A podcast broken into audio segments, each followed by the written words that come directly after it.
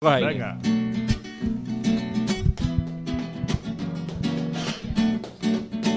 Desde que era un niño me enseñó mi viejo la fe verde y blanca, mi Biblia, mi credo, una religión que desborda alegría, que llena mi alma de noche y de día, buscando la gloria camino a tu vera, hacia el paraíso que está en la palmera. Nunca estarás solo, siempre te acompaño, aunque ganes copa cada 20 años. Y en los malos momentos primer mandamiento es el man que pierda. Me gusta el Betis y yo soy Betico de toda la vida. No me hace falta ganar ni la Champions ni la Liga. Trece barra verde y blanca, solo un grito en mi garganta. Mucho Betis Muy buenas noches, béticos todos, aquí reunidos. Estoy mandando invitaciones. Hoy vamos a ver si la logística no nos falla.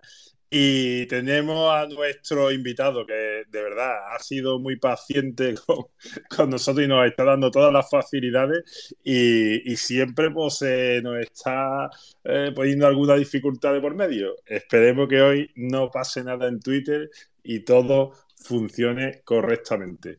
Eh, muy buenas noches, Shai, David, Jesús, Rubén. Oye, he invitado aquí al señor Limone que se ha puesto su traje como era obligado hoy, pero no, no me ha afectado. Eh, ¿Qué tal, compañeros? ¿Me escucháis bien? Bu- buenas tardes, alto y claro. Eso, Buenas pues, tardes. Buena- Buenas noches, tarde. Pues mira, Muy buenas noches, compañero. Os dejo que comentéis y os presentéis mientras que yo estoy aquí con la maquinita, ¿vale? Yo antes de nada, yo antes de nada quiero decir que yo me pongo de pie en este instante, que lo hago físicamente, porque mm, el, eh, al invitado que tenemos hoy, que es extraordinario, pero me pongo de pie porque nos está escuchando el señor Flequillo, que eso es un gran honor. El señor Flequillo no me escucha cualquier cosa. Entonces, como nos está escuchando y lo estoy viendo por aquí, pues nada, le mando un saludo y me alegro mucho que esté aquí de, de oyente, hombre. Es un honor. Chay. Pues la verdad que sí, hombre, que es un honor. Buenas noches a todos, ¿sabes? Un verdadero placer y honor estar de nuevo otro miércoles más en Me Gusta Betty y más con el grandísimo invitado que tenemos esta noche.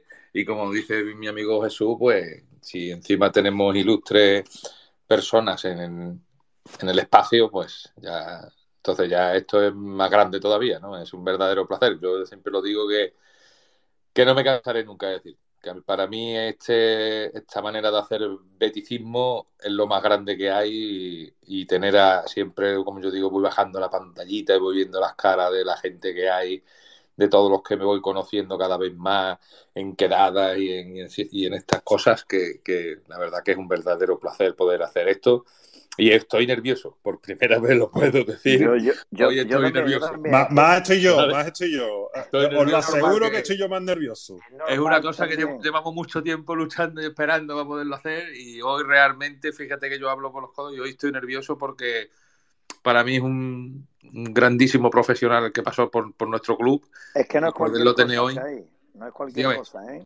Que, que digo que no es cualquier cosa No, no, no. lo que vamos a tener hoy. ¿eh? Los béticos que, que hemos vivido ciertas épocas lo, lo entendemos y, y yo ojalá que todo el mundo pudiera te tenga mi mismo sentimiento, pero para mí es un, es un gozo, por decirlo de una manera, poder tener a este, a este jugador o exjugador y ahora se dedica, sigue dedicándose al fútbol. Para mí es que, ya te digo, un verdadero, verdadero placer poder contar con él esta noche y, y que nos, nos deleite, digamos, con, su, con sus palabras. Y, y tene- y tenemos, yo estoy convencido que cada uno de nosotros tenemos 300 preguntas que hacerle, así que nada, a ver, a ver cómo, cómo lo llevamos y, y estoy convencido que, que va a ser una, una charla bastante, bastante amena y muy entretenida, muy entretenida.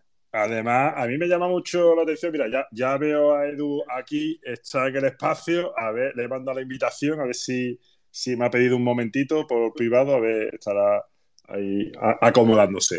Eh, el, eh, hombre, me llama. Hombre, podemos hablar de, de la historia porque eh, Edu llegó en un momento que además mm, vinieron buenos éxitos, buenas temporadas, luego tuvo un recorrido y aquello eh, también le tocó temporadas de sufrimiento, ¿no? Y, él siempre de protagonista, además, en un, momento y en otro.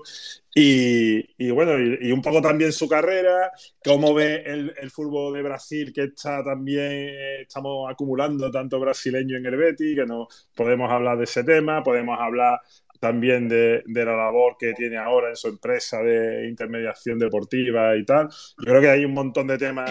¡Ay! Que le doy, que le doy, que le doy. que se me ha saltado. No te venga arriba, tranquilo. venga arriba, venga arriba. Va a salir los nervios, los nervios. El peñita, que ya, que ya va a despedir, que se, que se equivoca, ya va a despedir. Ya nos vamos. Más salta el peñita en todo lo harto. El señor, el señor Peñita estuve con él dándole un abrazo el pasado lunes ¿eh? en un evento que coincidimos con, con, un entrevistado aquí también que fue Juan Carlos Ramos Pichi, que le dieron un premio eh, eh, sobre la innovación en, el programa de Semana Santa de Sevilla. Bueno, es que fíjate tú, hablamos poco del tema. Eh, es que creo que se me escapó el tema de la Semana Santa de Pichi cuando lo entrevisté. No es que habláramos poco, es que no hablamos de ese tema. Pues es que Pichi da para tela, da, da para mucho tema. Pesado, que yo soy más pesado que un bigote de plomo con la Semana Santa y tampoco y tampoco lo, lo, saqué, pero bueno, ya te digo, coincidimos el lunes allí en un evento espectacular. Pues sí, mira, me está diciendo David, eh, manifiéstate David, que estás aquí y no hablas. Buenas, buenas tardes, compañeros y compañeras. Estoy, estoy, buenas, buenas tardes, noche. Estoy como Chay, estoy hasta, hasta nervioso porque mm, son tantas cosas que, que recuerdo de ver a este futbolista, ¿no? Y para mí de verdad que me marcó, me marcó gran parte de, de, mi infancia o mi adolescencia, ¿no? Podríamos decir. Yo la verdad estoy como mucho estoy un poco hasta nervioso porque quien me iba a decir a mí, ¿no? Que iba a tener la oportunidad aquí de hablar en un, en un espacio de Twitter con el gran Edu, ¿no? Pues ya te digo, encantado de la vida, compañero, y sobre todo estar aquí con ustedes, con los béticos y con las béticas, que siempre es un placer. ¿Vale? Y no sé, Santi, si has visto mi mensaje, te estaba poniendo. Sí, sí, buena idea. Venga, traslada la idea. bueno, le estaba comentando aquí a Santi que podéis enviarnos por aquí vuestras preguntas, ¿vale? Si queréis hacerle alguna preguntita. Y hombre, como es lógico, sé que vais a poneros aquí enviar preguntas ahí a, a casco porro y no, y no puede, no puede ser, no vamos a poder no vamos a poder leerlas todas, ¿vale? Pero enviarnos vuestras preguntas que, que leeremos por aquí, les haremos, les haremos alguna, ¿vale? Así que os animo a todos y a todas a que nos enviéis por aquí por los comentarios vuestras vuestras preguntas para el gran invitado, nuestro príncipe, como pone aquí el, el príncipe verde y blanco, el gran Edu, ¿no? Aquí que lo tenemos hoy con nosotros en Me Gusta Betty. A ver, que estoy invitándole. A ver, Edu, que se me pierde. mira, está aquí el oyente. Edu nos está escuchando. Edu, mira, te voy a mandar una invitación que simplemente tienes que aceptar o darle al micrófono que tienes a la izquierda y así eh, subes arriba y ya podrás, podrás hablar. Y luego es pulsar el micrófono cuando quieres hablar y se abre y podemos comunicar. Y si lo quieres cerrar para escuchar las preguntas, pues le darías otra vez al micrófono. A ver. Santiago, esto es grande. Yo no sé a ustedes, pero a mí me salen en la primera fila de, de, de oyentes a, a, todas las mujeres. de verdad. Por algo será, por algo será. Es verdad, es verdad. Es verdad. Tengo a Rocío, Sandra María, Leticia, es que me encanta, me encanta, de verdad. Porque Compañero, pues a mí me sale. Están igual de nerviosa que nosotros. Me salen las béticas y el Limones, ¿sabes? Que a ver si sube el amigo Limones. Atila, Sergio, Limones, que no sé por qué no acepta la invitación.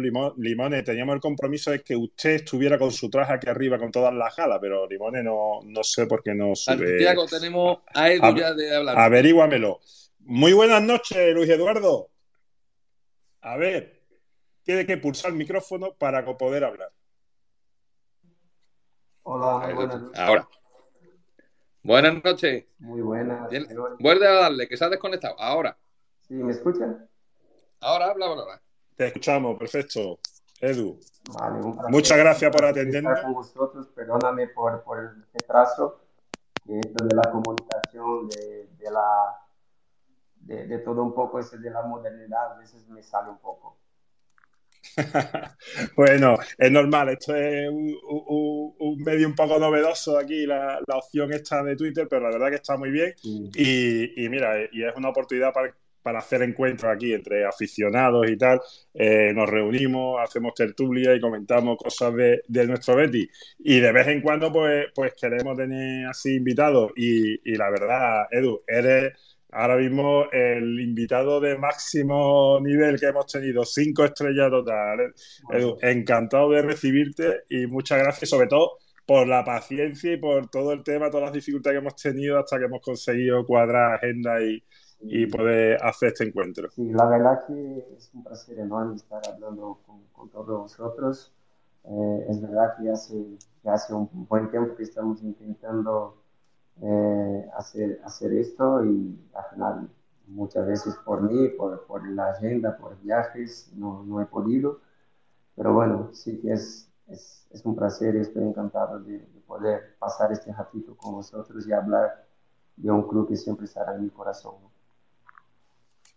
Claro, eh, bueno, y también estamos interesados en hablar de, ti, de la actualidad del fútbol brasileño. Vamos a hablar de, yo creo que podemos hablar de, muchas cositas. Yo antes que nada, mm, y además ya lo comenté por aquí en, la, el anterior intento de, conversación contigo que tuvimos, que, que yo tengo una imagen, eh, además de los buenos futbolistas y los buenos ratos que nos diste sobre el césped a los béticos, de, tengo una sensación de, que eres una gran persona, Edu, de que siempre mm, te entregabas con la afición, atendías al aficionado.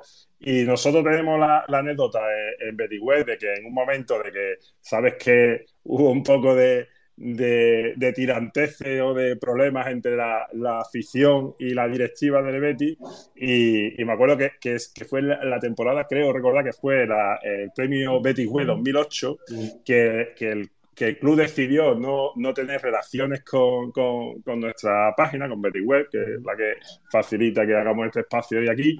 Y, y bueno, y yo me acuerdo que tú te, Mm, rompiste un poco, digamos, el protocolo o la orden dada desde el club y, recogiste tu premio y, la verdad que para nosotros fue un detallazo que, que tuvieras esa atención con nosotros y que, y que no te plegara un poco a, una cosa que era un poco absurda, que al final el Betty son los béticos y eso siempre será así. Así que, que muchísimas gracias y, fue una demostración de, de, lo gran persona que eres. bueno, yo creo que con todos los defectos que, tenemos. Eh, siempre he procurado ir de frente con las cosas y eso me ha enseñado mis padres, ¿no? Y, bueno, sí que tengo un gran recuerdo de este, de este premio, de este trofeo, incluso tengo eh, separado en mi casa que, él está. Y, y bueno, eh, lamentablemente en aquellas épocas vivíamos situaciones eh, de, gestión del club que no era, no era buena, pero sí que siempre he procurado tener detalles con todas las personas que, bueno, que siempre me trataron bien, no, no podría ser diferente con, con vosotros, ¿no? Eh, eh, Edu, ¿cómo recuerdas tú esa, esa, etapa en el Betis? Creo que, que, bueno, sé que porque te he visto en los medios oficiales que no hace demasiado tiempo estuviste ya eh, has vuelto por, el Villamarín y has visto un poco cómo, cómo está todo, ¿no? Y, bueno, creo que, habrás visto un gran cambio, pero en aquella, en aquella época, ¿qué, idea cuando llegaste a Harvard, que además venías de un equipo español que estaba ya, habías tenido gran éxito también en el Celta de Vigo y tal, eh, llegas al Betis, ¿qué imagen tenías del Betis antes de, de llegar y cómo, y cómo fue cuando, cuando ya lo conociste por dentro? Bueno, la imagen siempre de un club importante eh, en, España, también en Europa, eh, obviamente. Pero sí que, bueno, recuerdos eh, de, partidos jugando contra el Betis ahí en Sevilla y siempre un recuerdo impresionante de uno de los campos más bonitos de, de jugar por el ambiente que siempre hubo. Y, luego, pues, antes de irme al, al Betis, pues, eh, sí que he llamado a Denilson para, para preguntar un poco del club también, de la ciudad, coger informaciones normales, ¿no? Cuando, cuando hay un cambio como, como este. Y las informaciones siempre fueron, fueron positivas. Y, la verdad que fueron, fueron años muy, muy bonitos, principalmente eh, el primero, ¿no? Donde, donde hicimos una temporada eh, impresionante, quizás eh, sigue siendo una de las mejores, si no la mejor temporada de la historia del club. Sí, hasta el, hasta el momento, sin duda, es la mejor temporada de, la historia del club. Conseguimos la, la cuarta plaza en Liga y, y la Copa del Rey, esa temporada ya es, difícilmente que podamos batirla, pero vamos, esperemos que por lo menos la igualemos en la próxima. Exacto, exacto. No, y sin hablar de, de, los equipos que, siempre ha tenido el Betis anteriormente, ¿no? Yo creo que eh, se puede discutir aquí que equipo, eh, el primer equipo que hace la final contra el Barcelona con Serra también era un gran equipo, eh, siempre con respeto a los futbolistas que han, que han estado en el Betis y que han, que han marcado diferencia, ¿no? Pero digo en, en, resultados y en números, yo creo que la temporada 2004-2005 ha sido, ha sido muy buena. Primera vez que se logra una clasificación para jugar la Champions League, el título de Copa que hacía mucho que, que el club buscaba y, y, no lograba. Así que ha sido, ha sido marcante, ¿no? Eh, y los años siguientes, pues, años en que hemos tenido dificultades, eh, todos saben de, de, los problemas de la gestión del club que, que, teníamos y al final, pues, se acaba lamentablemente pagando, ¿no?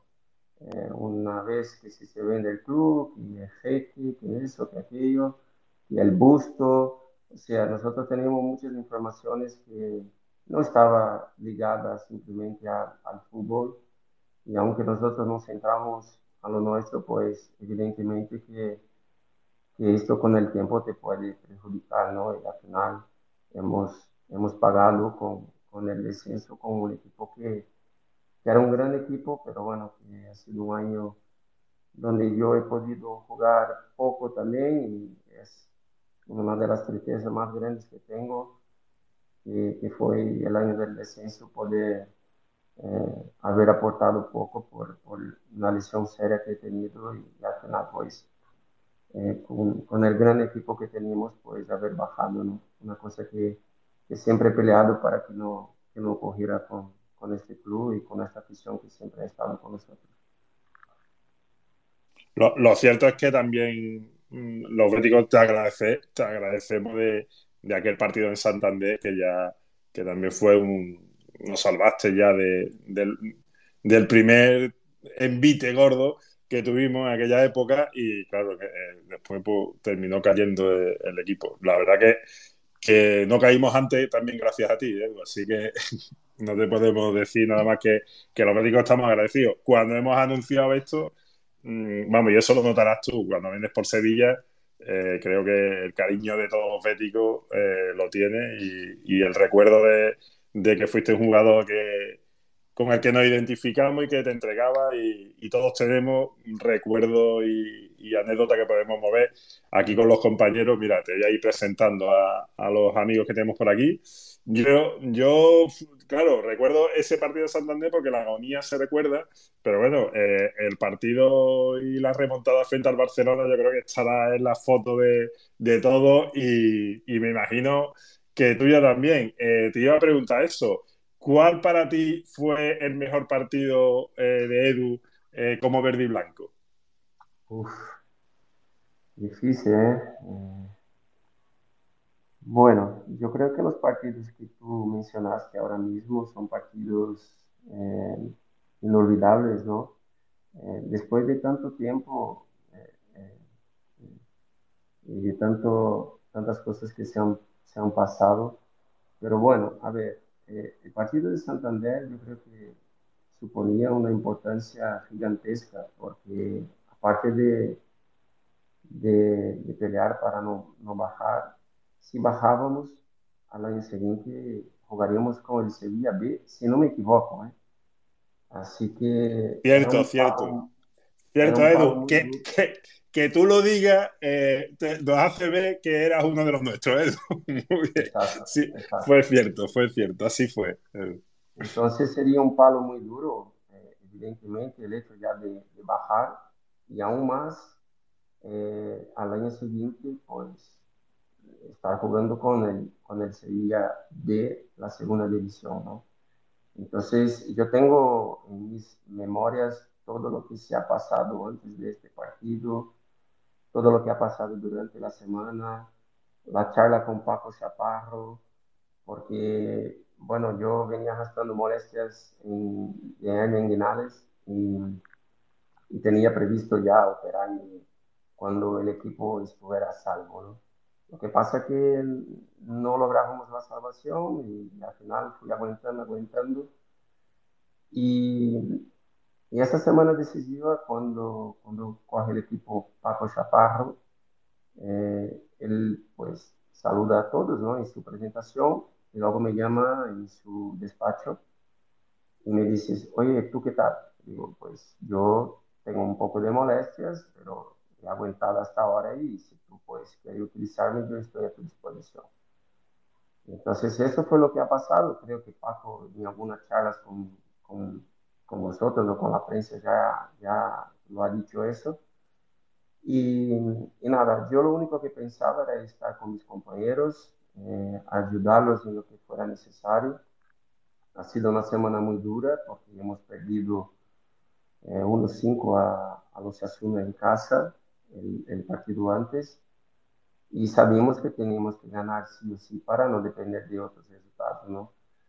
Eh, yo me acuerdo que estaba en la concentración eh, compartiendo habitación con, con Asunción y, y, la noche anterior hablábamos mucho sobre la importancia del, del partido, del resultado que teníamos que hacer, ¿no? Y al final, pues mira, gracias a Dios, pues eh, hemos logrado la salvación. Yo creo que Dios también me ha premiado con el sacrificio que he hecho pues, para poder estar en este partido y con la ayuda de los compañeros, pues he logrado hacer los dos goles que, que han sido fundamentales para, para la permanencia. Pero sí también que hay otros partidos, como el partido del Mónaco, que ha sido eh, el, el, primer partido de una previa de Champions en nuestra casa, con el estadio lleno y, y al minuto final, pues luego marcar el gol de la victoria y ha sido una sensación también muy bonita de poder disfrutar con nuestra gente de, de un partido épico, de un partido histórico. Y luego también goles contra Barcelona, que, todavía después de tanto tiempo sigo recibiendo mensajes de gente que estuvo en este partido, de gente que ha llorado y de gente diciendo que que ha sido de los partidos que más disfrutaron en un campo de fútbol. Y también de un partido contra el Madrid, y, yo marco el primer gol y luego hago una asistencia para Mar González y una remontada que ganamos al Real Madrid en casa. Yo tengo de verdad, de verdad, de corazón, tengo todos los partidos, la mayoría de ellos en mi memoria con, con esta camisa. Muy bien, vaya repaso me ha dado, ¿eh? qué buenos momentos. Y, algunos también de fatiguita, pero es verdad. ¿eh? Eh, mira, pues te voy a presentar a, los compañeros que están aquí con, nosotros. Chay, buenas pues, noches. Buenas noches, Santiago, buenas noches, Edu. Un verdadero placer poder hablar contigo. Es que, bueno, para un bético que, que estuvo en el Calderón en la final de Copa 2005, que estuvo en ese partido que justamente acabas de decir en, del Mónaco, en el Benito Villamarín, y, y, todo esto, pues la verdad es que, que poder hablar contigo, aunque sea por una red social y de una manera de esta, es un verdadero placer y un verdadero honor, sinceramente. Muchísimas gracias, lo mismo, lo mismo digo. Y yo fui uno de los que me cabré mucho en 2005 cuando fuiste sustituido en el, partido de final de Copa, que yo dije, no, no saque, que entró Dani por ti justamente. Y las casualidades de la vida, pues Dani metió el gol de la victoria, lo pudimos celebrar todos allí en el Calderón. Yo, yo es que tengo muy buenos recuerdos tuyos, muy buenos recuerdos. Eh, para mí fuiste un luchador nato dentro de, las 13 barras. Eh, defendiste la camiseta con un honor impecable, no se te puede poner ni un pero. Y, yo con eso siempre me quedaré contigo porque fuiste un jugador que lo diste todo y más. Y la verdad que fue un verdadero placer tenerte en nuestro club y ahora tenerte como, como otro bético más por, el, por, este, por este mundo, ¿no? Muchísimas gracias. Sí, sí, un bético más. Bueno, además nació mi hijo hace poco y también tiene la camisa del Betis, así como mis, mis hijas. Así que nada, aquí estamos siempre pendientes de lo que pasa con... Yo digo que es, es mi club porque soy un aficionado más, ¿no? Pues la verdad que, mira, yo ya no digo nada, que te presente Santiago al resto de compañeros.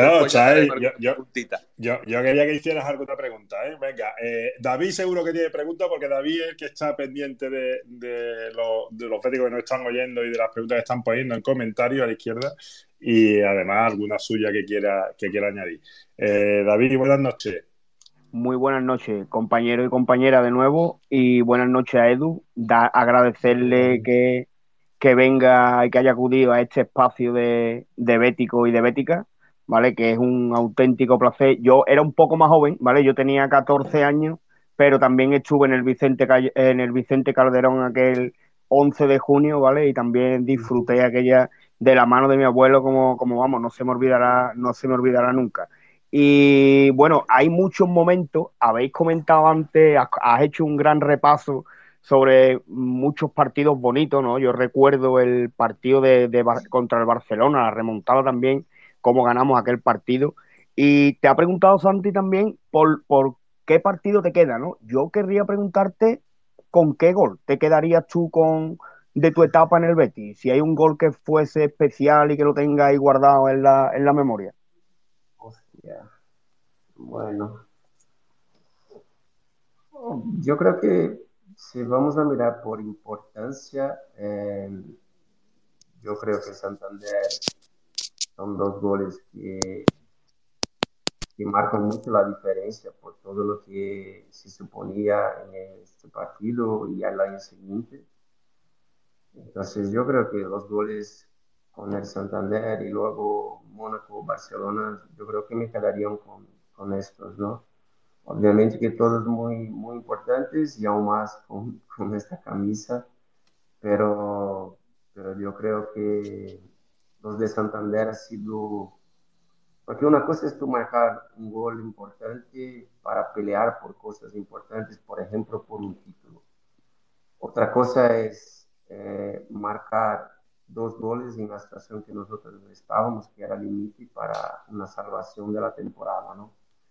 Eh, y todo lo que, lo que se supone la salvación, o sea, más dinero al club también, porque si se va a segunda tenía menos dinero por, por, el tema de televisión, y, y, no solo mirar por el lado financiero, pero por el lado del prestigio del club y por nuestra afición.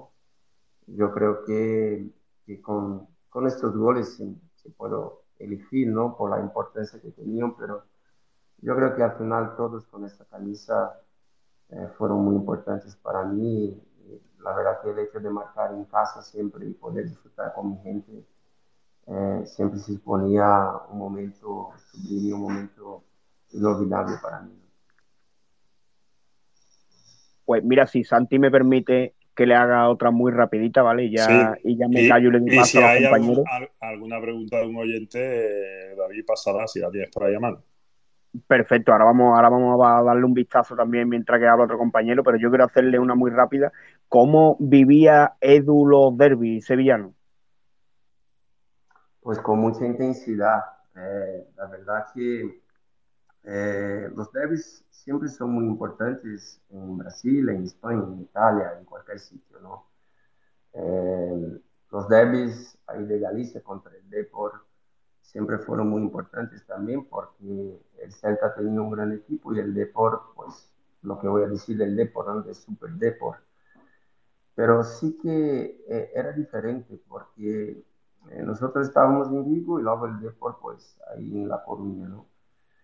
Y, y el Depor de Sevilla, pues eh, al, al estar en la misma ciudad, pues ya con dos semanas de antecedencia, pues se empezaba a hablar muchísimo de, este partido.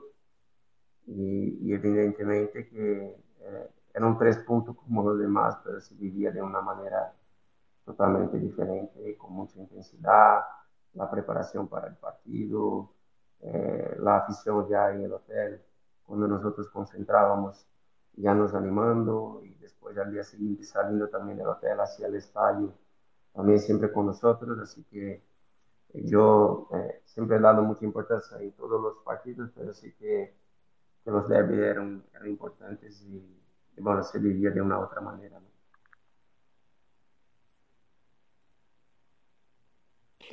Hay comentarios muchos por ahí. Dale un repasito, David, a los oyentes. Sí, le vamos, a eh, dar, le vamos a dar un repasito. Si quieres, lo pasamos ahora o pasas turno. Y... voy a pasar turno a don Jesús Ramírez, que yo sé que tiene ahí batería Jesús también. Muy buenas noches, Jesús.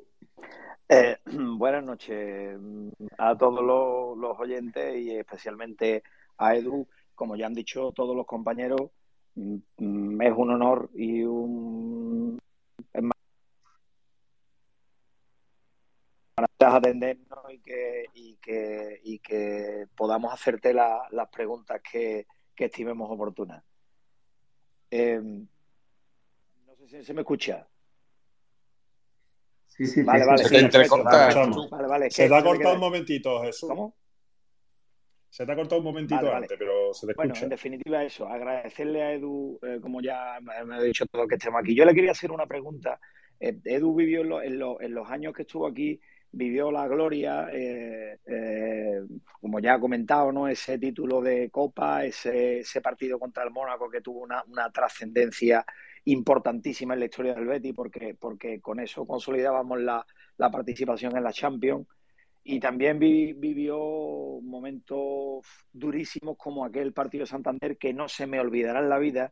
Yo le quiero agradecer aquí, ahora que puedo, eh, de una manera me pongo de rodillas porque aquel partido sufrimos los béticos como nunca habíamos sufrido y gracias a, todos sus compañeros y a él particularmente, el Betis se quedó en primera porque aquello hubiera sido un drama de, dimensiones incalculables. Así que nada, por esa parte darte las gracias. Y me, gustaría hacerte una pregunta. En aquel equipo que, vivió la gloria, había una mezcla de futbolistas eh, de primerísimo nivel, el clan de los, digamos, de los, de los, de los brasileños, ¿no? Con Marcos Asunsao, con Denilson, contigo, con Ricardo Oliveira. Eh, y después estaba el clan de los canteranos. ¿Qué, qué importancia tuvo esa unión de, de los brasileños y, los, y los canteranos para que ese equipo eh, tuviera eh, tantos éxitos? Jesús, buenas noches. Y decir a ti que, bueno, gracias doy a vosotros siempre por el apoyo, por el cariño y siempre ha sido un placer poder jugar para vosotros. A ver, yo creo que eh, este año es, es, una temporada donde iniciamos muy mal. Eh, los primeros partidos, las cosas no, no han salido como nosotros queríamos. Yo me acuerdo que para la temporada 2004-2005 no se ha hecho tantos fichajes. Creo que yo, Ricardo Oliveira y, si no me equivoco, Castellini, el italiano. No sé si habría alguno más. Eh, si hay, pues perdóname que no, no, me recuerdo. Y luego estaba ya Asunción en el equipo, eh, que marcaba diferencias. Eh, evidentemente Juanito con toda su experiencia y su rol dentro del equipo, Rivas, Capi, un futbolista que siempre fue importante, y, y obviamente que Joaquín, ¿no? que, que, era importante y sigue siendo importante para, para nuestro club. Y, y bueno, eh, el hecho de tener tantos canteranos ha sido importante a mi modo de ver porque son gente de la ciudad, gente que conoce perfectamente el club y, bueno, y esta mezcla ha sido importante, ¿no? Además de ser eh, jugadores de la cantera de, del Betis, fue jugadores que tenían mucha calidad y que nos aportaban muchas cosas también en momentos puntuales o algunos que siempre estaban jugando, en el caso de, de Juanito, de Joaquín, de Rivas. Meye también ha hecho una gran temporada este año. Arzu, Arzu. Arzu también, no podemos olvidar de Arzu, que a mí siempre me ha gustado muchísimo Arzu porque nos daba un equilibrio en la medular muy importante. Es verdad que muchas veces la, gente le cuestionaba un poco, pero para mí es un, siempre fue un gran futbolista y un, un futbolista que nos daba bastante equilibrio, ¿no? Eh, entonces, yo creo que eh, en ese sentido ha sido, ha sido fundamental, porque como he dicho, pues futbolistas que han, que han crecido dentro del club y futbolistas que, que siempre cuando jugaba, cuando entraba, cuando era necesario, pues también estaban aportando sus cositas, ¿no? Y luego también hay un futbolista que para mí, eh, yo siempre he dicho, y siempre lo diré, ¿no? En aquel momento también muy importante para nosotros, que era Fernando, que ya estaba en el, en el club también. Y yo me acuerdo una charla que hemos tenido con Serra Ferrer, que nosotros eh, habíamos perdido a Denilson por lesión y al principio de la temporada Serra llama a mí y a Fernando y dice que entre yo y él teníamos que hacer la media punta y el extremo izquierdo. ¿No? Y al final, pues nunca hubo problema con esto porque Fernando es un, era un futbolista que tenía un entendimiento táctico muy bueno y, y, la verdad que nos ha salido muy bien, ¿no? Y cuando Denison regresa al final de la temporada, las cosas ya estaban, ya estaban bastante bien, el equipo había encajado muy bien y la verdad que, bueno, yo creo que responder a tu pregunta, eh, yo creo que era importante más que nada por el hecho de, de, conocer bien el club, de conocer bien la ciudad y también obviamente eh, el rendimiento que cada uno podía dar en, momentos importantes para nosotros. Eh, mira, tenemos aquí al compañero Raúl, eh, que, seguro que nos va a hacer alguna pregunta interesante. Ah, ah, perdona, perdona también, sin olvidar del gran Tony Douglas, ¿no? que, ah, verdad, claro. Hombre, mi, que no era el titular del equipo y al final se puso ahí de titular y ha hecho una temporada espectacular. Es verdad, es que, es que era un equipo con, con mucho canterano, un peso de la cantera yo creo que... que si, si no recuerdo mal eran nueve, ¿no? Eran Doblas, Melli, Rivas... Sí Juanito, que también lo podemos considerar eh, canterano, aunque se llama veterano, eh, Joaquín, Arzu, Capi y Dani. Me salen ocho. Ocho. Es que, bueno, ahora repasamos lo mismo. Ah, tenía a Raúl la mano levantada y se Varela, Falta Varela, Varela. Es, que, antes, hablando lo iba a decir antes y es verdad, Varela. Yo he dicho nueve, yo he dicho nueve y se me ha quedado uno, Varela. Fernando Varela. Eran los niños de dos hermanas. Estaban casi todos los de dos hermanas metidos. Varela también importantísimo en, el partido de la final también. Sí, sí, sí. No, además Varela dio unos años bastante buenos y, siempre recordaremos el gol aquí en el colombino de Varela. Eh, Raúl, muy buenas noches. Muy buenas noches a todos. A ver, placer, por supuesto. Yo sé que se lo van a decir todo el mundo que hable, pero para, para mí es poder tener un jugador de esta calidad, tanto futbolística como humana, es una maravilla poderlo, poder hablar con él y debatir de fútbol. Y yo tengo un montón de preguntas, Santi. Lo que pasa es que quiero irme a las que a nosotros nos gustan así un poquito más, más picantitas, un poquito con más chicha. Y a mí me gustaría preguntarle de una cosa muy del de él él ahora mismo trabaja tiene su agencia de representación y es ojeador y tal pero no le voy a preguntar por si tiene jugadores que valdrían para el Betis. Le voy a preguntar es si él en su buena etapa de jugador en este Betis de Pellegrini dónde jugaría porque tenemos un equipo que evidentemente juega 4-2-3-1 innegociable y entonces yo y me imagino que sería el papel de Juanmi ahora lo podría hacer Edu con el futbolista que pues era yo, Edu. Yo te iba a decir, yo te iba a decir el papel de Ayose, es que hubiéramos fichado a Edu en vez de Ayose, a lo mejor. Por ejemplo, pero él cómo se vería. Raúl, buenas noches. Buenas bueno, me pone una situación difícil. A ver, yo como aficionado del Betis, eh, me gustan muchísimos futbolistas que hoy están defendiendo eh, esta camisa, ¿no? Que puedo mencionar aquí, eh, lamentablemente Fekir, que es uno que me gusta mucho, que está lesionado, eh, Canales, que ya lo conocía desde mi época de, futbolista también, que él ya, ya jugaba, eh, Guido, que nosotros estábamos hablando de Arsu, ¿no? Y yo creo que Guido es importantísimo para el sistema que, que tiene, que tiene Manuel Pellegrini también, da mucho equilibrio al equipo. Luego, pues, eh, Rodri es un chaval que me gusta, Juanmi también el año pasado muy bien. Y yo creo que, bueno, sin olvidar de los brasileños, ¿no? De Abner, de Luis Enrique, yo creo que Abner cuando se adapte eh, al fútbol español será un, grandísimo jugador. Luis Enrique yo creo que poco a poco está demostrando toda, toda la calidad que, que tiene dentro, ¿no? Pero bueno, eh, sí que dentro del 4-2-3-1 con, con Serra, por ejemplo, yo he jugado en las tres posiciones de media punta, tanto por la derecha como por la izquierda y, y ahí por dentro, y muchas veces de nueve también, ¿no? Así que, bueno, simplemente por tener 20 años menos y poder jugar, pues yo jugaría en cualquier puesto, te digo la verdad. ¿eh?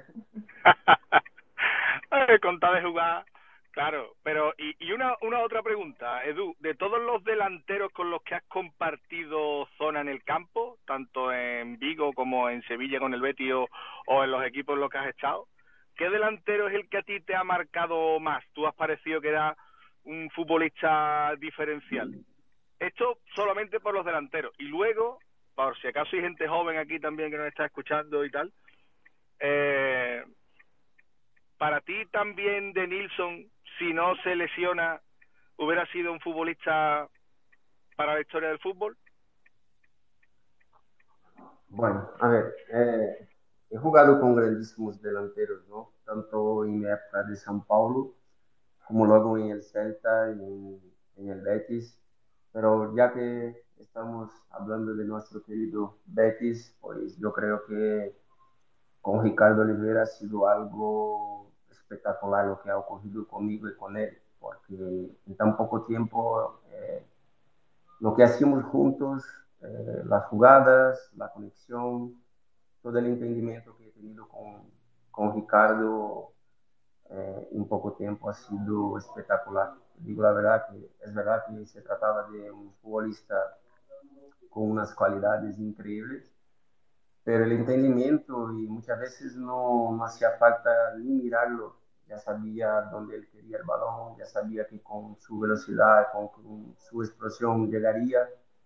Yo creo que esto viene del día a día, tú conocer a tu compañero y saber cómo, cómo a él le, le, gusta recibir un balón, por ejemplo.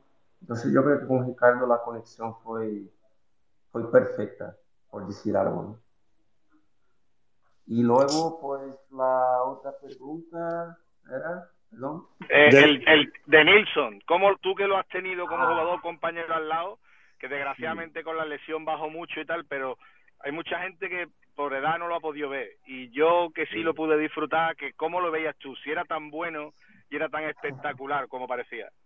Sí, un espectáculo. La verdad que yo siempre digo cuando me pregunto, oye, ¿con cuál futbolista más habilidoso tú has jugado. Yo digo siempre con Denilson, que tenía una calidad y una habilidad impresionante. Eh, muchas veces yo hablaba con, con Denny y le decía, mira Denny, yo creo que ahí ya envuelve un poco la parte táctica, ¿no? Yo decía, mira, con la calidad que tú tienes, muchas veces él iba hacia al córner, por ejemplo, ¿no? Vete más hacia la portería, marca más goles, porque de tan bueno que eres, será muchísimo mejor. Pero lamentablemente he tenido poco tiempo con Denny en, el Betis, un año solo, un año donde él ha estado mucho tiempo fuera por, por la lesión, pero sí que ha vuelto en un momento importante, eh, ha tirado el penalti contra el Atlético de Bilbao y lo ha tirado muy bien, en un momento importantísimo para nosotros. Entonces yo creo que Deni ha estado muchísimos años en el Betis y hay que valorar todo lo que todo lo que él ha hecho y ha podido aportar a este club, ¿no? Pero sí que sin duda uno de los jugadores con, con más calidad que, que he podido conocer personalmente, yo como bético, creo que es de los jugadores que más me ha hecho disfrutar. ¿eh? Te lo digo verdad. Eh, era un espectáculo verlo. Eh, se disfrutaba muchísimo. Mira, tengo aquí a dos amigos que han subido. Pupu, que lleva aquí un ratito, y luego el conto de Manuel, que amigo ya de, de los espacios. Pupu. Hola, buenas noches, Santi. Muy, muy buena. Eh, bueno, todo un placer poder hablar con Edu, eh, maravilla de futbolista. Y bueno, yo voy a ser breve porque quiero dejar a los compañeros y compañeras béticos que sigan haciéndole preguntas a este pedazo de jugador que nos regaló tantos momentos maravillosos en el Betis. Y bueno, yo quería preguntarte, Edu, buenas noches. buenas noches, un placer quería preguntarte, eh, viendo el maravilloso, mm, bueno, la maravillosa forma física que tiene nuestro capitán Joaquín, eh, ¿quieres comentarnos algo? bueno, Joaquín eh, es un gran amigo, siempre que estoy por Sevilla y tengo el placer de estar con él, sigo disfrutando de cómo eres como persona y también obviamente sigo disfrutando de cómo eres como, como futbolista, ¿no? Poder mantenerse a un nivel de primera división de la Liga Española por tanto, por tanto tiempo, con los años que tiene, eso dice mucho. Eh, bueno, eh, yo espero que, él siga disfrutando de este equipo y siga disfrutando de esta maravillosa afición, ¿no? Eh, dejar el fútbol es un momento siempre muy complicado y por más que, lo pienses, ah, el año que viene pues dejaré, pues cuando llega cerca del momento nunca, nunca es fácil, ¿no? Se dice que el futbolista se muere dos veces. La muerte natural, la muerte es, la otra muerte es cuando deja el fútbol. Y es, y es una verdad. Yo muchas veces sueño que, sigo jugando al fútbol. O sea, eh, yo he vivido todo con mucha intensidad desde que salí de mi casa, de una casa muy humilde, con 14 años de salir de mi casa. Y he estado todo ese tiempo fuera.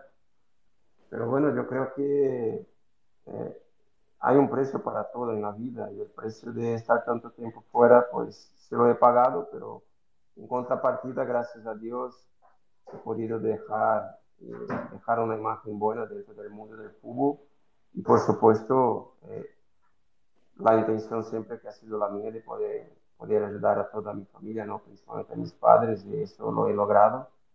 Así que, nada, yo creo que todo ha valido mucho la pena y lo haría todo, todo nuevamente, ¿no?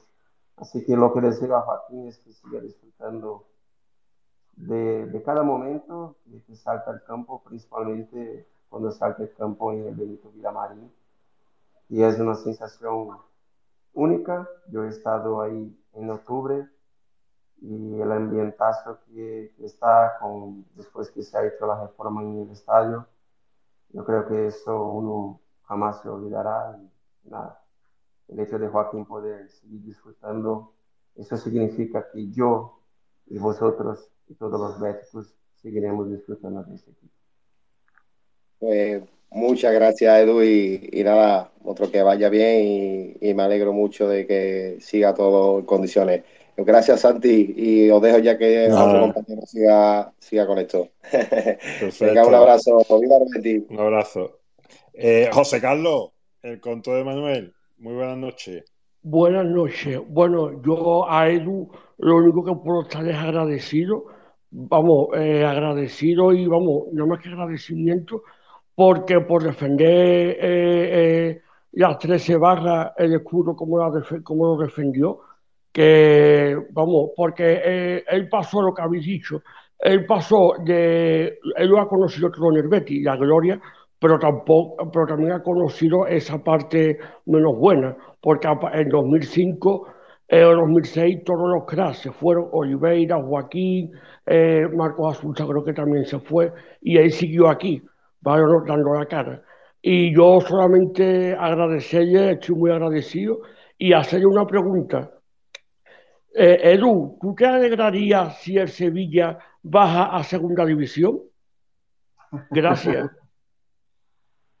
bueno, es, eh, yo creo que todos los béticos, eh, cuando el Sevilla no va bien, se alegra y, y al revés también, ¿no? Pero si te digo la verdad, yo creo que, que es bonito para la ciudad que los dos equipos estén en primera división.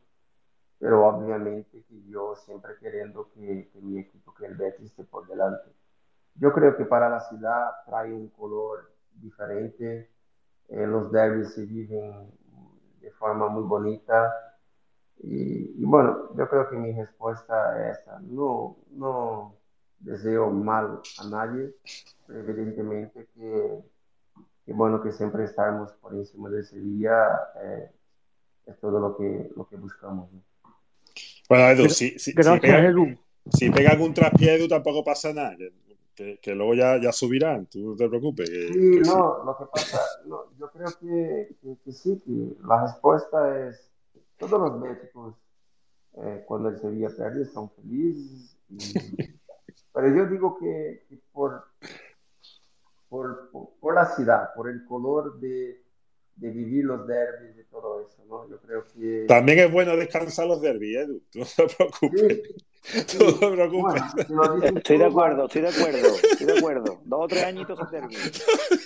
y ya cogeremos los derbis con ganas, ya cogeremos los derbis con ganas, tú no te preocupes.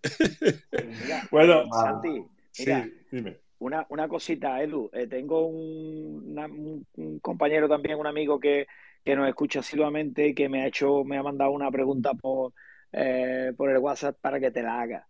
Me dice concretamente, te la leo textual, me dice, eh, ¿qué pasó y por qué te fuiste del Betty teniendo todavía nivel para un par de años más? ¿Hubo alguna cuestión personal con el presidente o fue una decisión tuya? No, no, no, no, totalmente personal y todos lo saben. Eh, cuando yo digo que siempre he ido directo, eh, yo creo que salgo del Betis simplemente por ir directo y decir lo que tenía que decir. O sea, a ver, a mí yo no lo entendía y no comprendía y no me dejaba feliz las famosas primas por ganar un derby, por ejemplo, ¿vale? Y vosotros, parte de la prensa, todo el mundo sabía, ¿vale? O sea, ah, bueno, voy a pagar X dinero por ganar al Sevilla yo prefería, prefería que pagara o que tuviéramos una ciudad deportiva en condiciones, unas estructuras en condiciones, que recibir una prima. ¿Vale?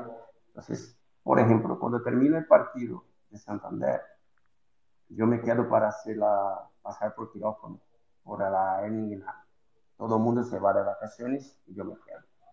Y yo pido una cita con la ¿vale? Y voy a su casa.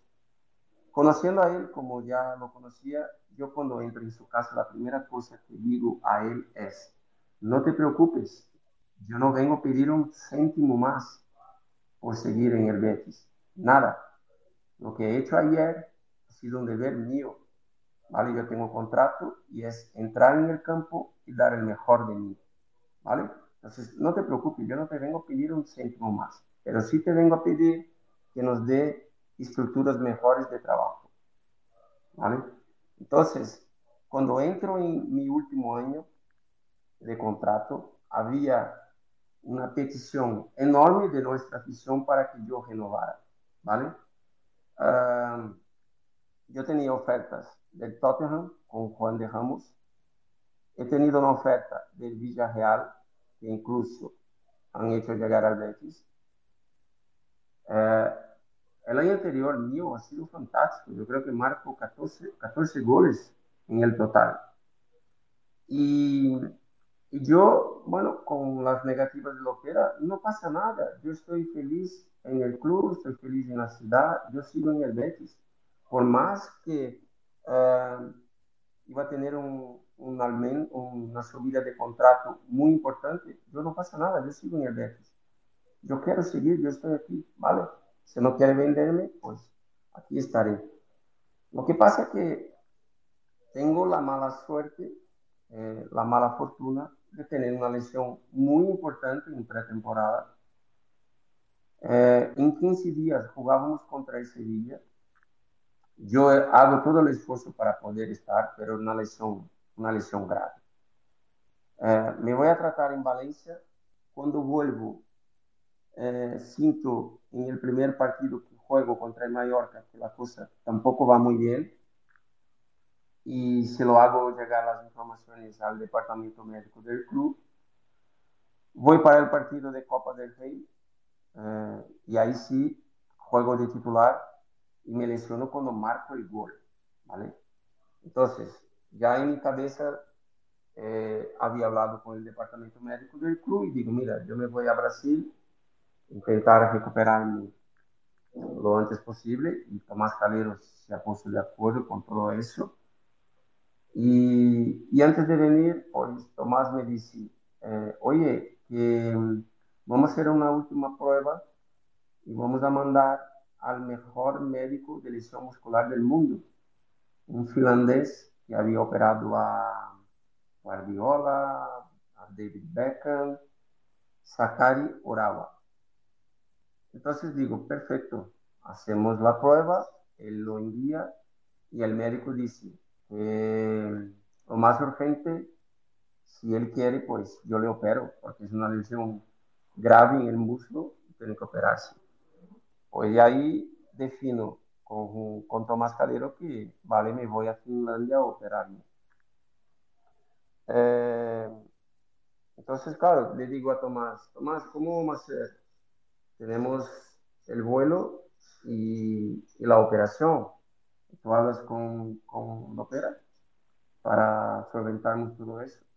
Y cuando él habla con, con Lopera, Lopera dice, bueno, eh, yo pago el vuelo, o pago algo así. No me pagaba todo. O sea, yo defendiendo el Betis, he tenido la lesión defendiendo el Betis, y dice que no iba a pagar. Entonces yo le digo a Tomás, pues mira, dile a Lopera que no se preocupe, que yo pago todo. Yo pago el billete de avión y pago mi, mi, mi operación. Entonces, claro, ha sido un último año terrible en todos los sentidos, porque me ha pasado eso. Y te digo la verdad, hay cosas que ha pasado conmigo con esta gestión y yo no lo, no espero que pase con nadie con el trato que he tenido ha sido terrible y, nada. Y después he tenido ofertas de otros clubes y, y, nada, y en relación con, con el Betis se ha complicado mucho por la relación personal que tenía con la opera. Bueno, resumiendo un poco, un poco de todo. Y ya al final, pues también he tenido una oferta de tres años de contrato con, con nuestro rival y, me decido no, no irme al Sevilla. ¿Cómo, cómo, cómo? Pues justamente, justamente eso te iba a preguntar yo, Edu. Repite, repite esto último, por sí, favor, no, Edu. Sí, pero Jesús, es que justamente nuestro amigo Limone ¿vale? nos, lo, nos, lo, había puesto en un comentario y era lo que yo antes le quería preguntar, pero quería que dejara pasar porque hubo esos rumores de que el Sevilla te ofreció, digamos, irte con ellos y, y tú declinaste el, esa, esa oferta, ¿no? Por lo que tengo entendido. Es cierto, es verdad. Vale. No, que, es que son. Y yo lo que acabas de contar ahora del doctor Calero, etcétera, etcétera, tenía conocimientos, pero ahora que lo dices tú públicamente, pues mm, la verdad es que, es que me duele escuchar eso de que un dirigente de nuestro club pues, no tratara a un jugador como tú, que se merecía lo más grande, eh, en una lesión deportiva, pues mm, todos los servicios que justamente ahora, pues sí se le han brindado y gracias a Dios se le hace a jugadores que tienen esas lesiones y, se le brinda todo eso. Yo, desde mi humilde posición, yo siempre te lo digo, te agradezco todo lo que hiciste y me parece un, un feo detalle el que, el que en ese momento ese dirigente pues no, no fuera lo suficientemente persona humana para poderte brindar lo que realmente te merecías, ¿no? Y yo esa oferta, pues la verdad que justamente sí que se había escuchado aquí en Sevilla, porque hay mucho, ¿sabes? Que todos los jugadores que vienen a Arbeti desde la parte contraria dice que ellos lo, lo, habían declinado, etcétera, etcétera, y se rumoreó contigo y justamente al tenerte aquí en el espacio, pues la verdad que es un placer que no lo contestes tú personalmente. Sí, eh, el último partido nuestro en casa con, con el Valladolid, eh, yo me quedo para hacer el control eh, antidoping y yo salgo muy tarde de, de nuestro estadio en aquel día. Entonces, yo ya sabía que no iba a seguir. Eh, no por el hecho del Betis estar en segunda. Yo jugaría tranquilamente con el Betis, eh, sea donde sea. Pero eh, por todo lo que había pasado, ¿no? Y al final, yo me voy al centro del campo, me, me quedo ahí sentado en el centro del campo como con unos 20 minutos, 25 minutos haciendo una retrospectiva de todo lo que había pasado eh, en mi vida con, con el Betis. Y, la verdad que ha sido de los momentos más duros y más tristes eh, que, he tenido en mi vida deportiva. Muy, muy fuerte, Edu, lo que nos estás diciendo. Y la verdad que ya te digo que como, como bético mm, eh, y como parte de Betis que somos nosotros, te pedimos disculpas y de verdad que lo has visto desde el principio. Tienes el cariño mm, de por vida de, todo el beticismo. Y, agradecimiento. Perdona, pero no tenéis que pedirme disculpas para nada, para nada. ¿Sabes? Porque yo sé separar y siempre he sabido separar lo que es eh, el club afición y el club la gestión. Entonces, todo lo que me había pasado de mal con la gestión no me afectaba en nada con, con mi afición, que siempre me ha tratado muy bien, siempre, siempre, siempre. De hecho, después de tanto tiempo, siempre que estoy en Sevilla, sigue me tratando muy bien. Las generaciones van cambiando y hoy toca a otros futbolistas serem protagonistas. Y, y, ojalá que sean, porque eso será buena señal. Entonces, claro, yo he vibrado mucho con, con el título de Copa del año pasado, del Betis, ¿no? Recientemente, eh, nosotros, eh, yo estuve ahí, yo estuve, como he dicho antes, y, y puedo ver cómo la gente está ilusionada, está contenta, y eso es lo que vale. ¿no? Hoy el club se ha modernizado, tiene unas estructuras espectaculares para trabajar, para recuperar a un futbolista que está lesionado. Y, y, eso es lo que vale, eso es lo que vale. Así que nada, nada de disculpas. Siempre ha sido un honor, de verdad, poder representarlo. Siempre. Bueno, antes de seguir. Bueno, al menos nuestro abrazo, Edu, porque de verdad que nos ha tocado un poco la fibra. Mira, eh, Shai, a un repaso. Un segundo, Santi, Santi Perdona, un, perdona un segundo, solamente decirle a Edu que, la pregunta que, le he hecho nos la ha mandado nuestro amigo Javi Lozano y quería particularmente también, Javi, agradecerle a Edu eh, el tiempo que estuvo en el Betty y la, y, el, y la entrega que tuvo con nuestro club. Bueno, muchísimas gracias. Eh, mira, ahora, mm, Edu, te vamos a presentar a nuestro amigo Aldo, que es el, digamos, de los que estamos aquí, el, que, el de los numeritos, el de las estadísticas, es un poquito el que nos pone, digamos, de estadísticas y, está deseando poderte hacer alguna pregunta. Aunque, Aldo, eh, sé que estás por aquí, cuando quieras, ya puedes preguntarle a Edu lo que quieras. Venga, va. Buenas noches a todos y, en especial a Edu, que es un, orgullo y un privilegio tener aquí a, toda una leyenda del Betis que pude disfrutar muchísimas tardes, como todos los béticos, y, que es una maravilla poder disfrutarlo y, que venga aquí a compartir estos momentos. Muchísimas gracias, Edu. Gracias a ti, Aldo. Buenas noches. Yo, como te comentaba, Chay, eh, soy analista de datos.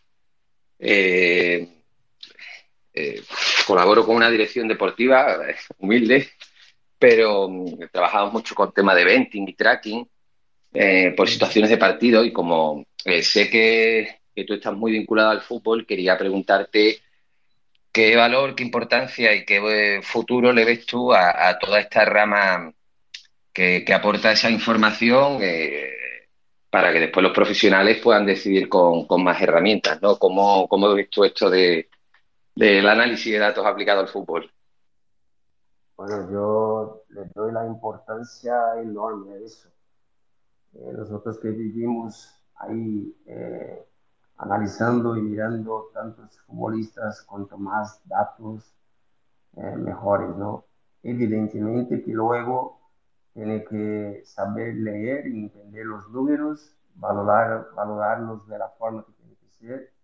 Y, y bueno, eh, en ese sentido intentamos hacer de la mejor forma posible, pero sí que teniendo tantos datos como tenemos nosotros, como los clubes hoy tienen tantas plataformas de análisis de futbolistas, eh, yo creo que minimiza eh, un poco el error que pueda tener.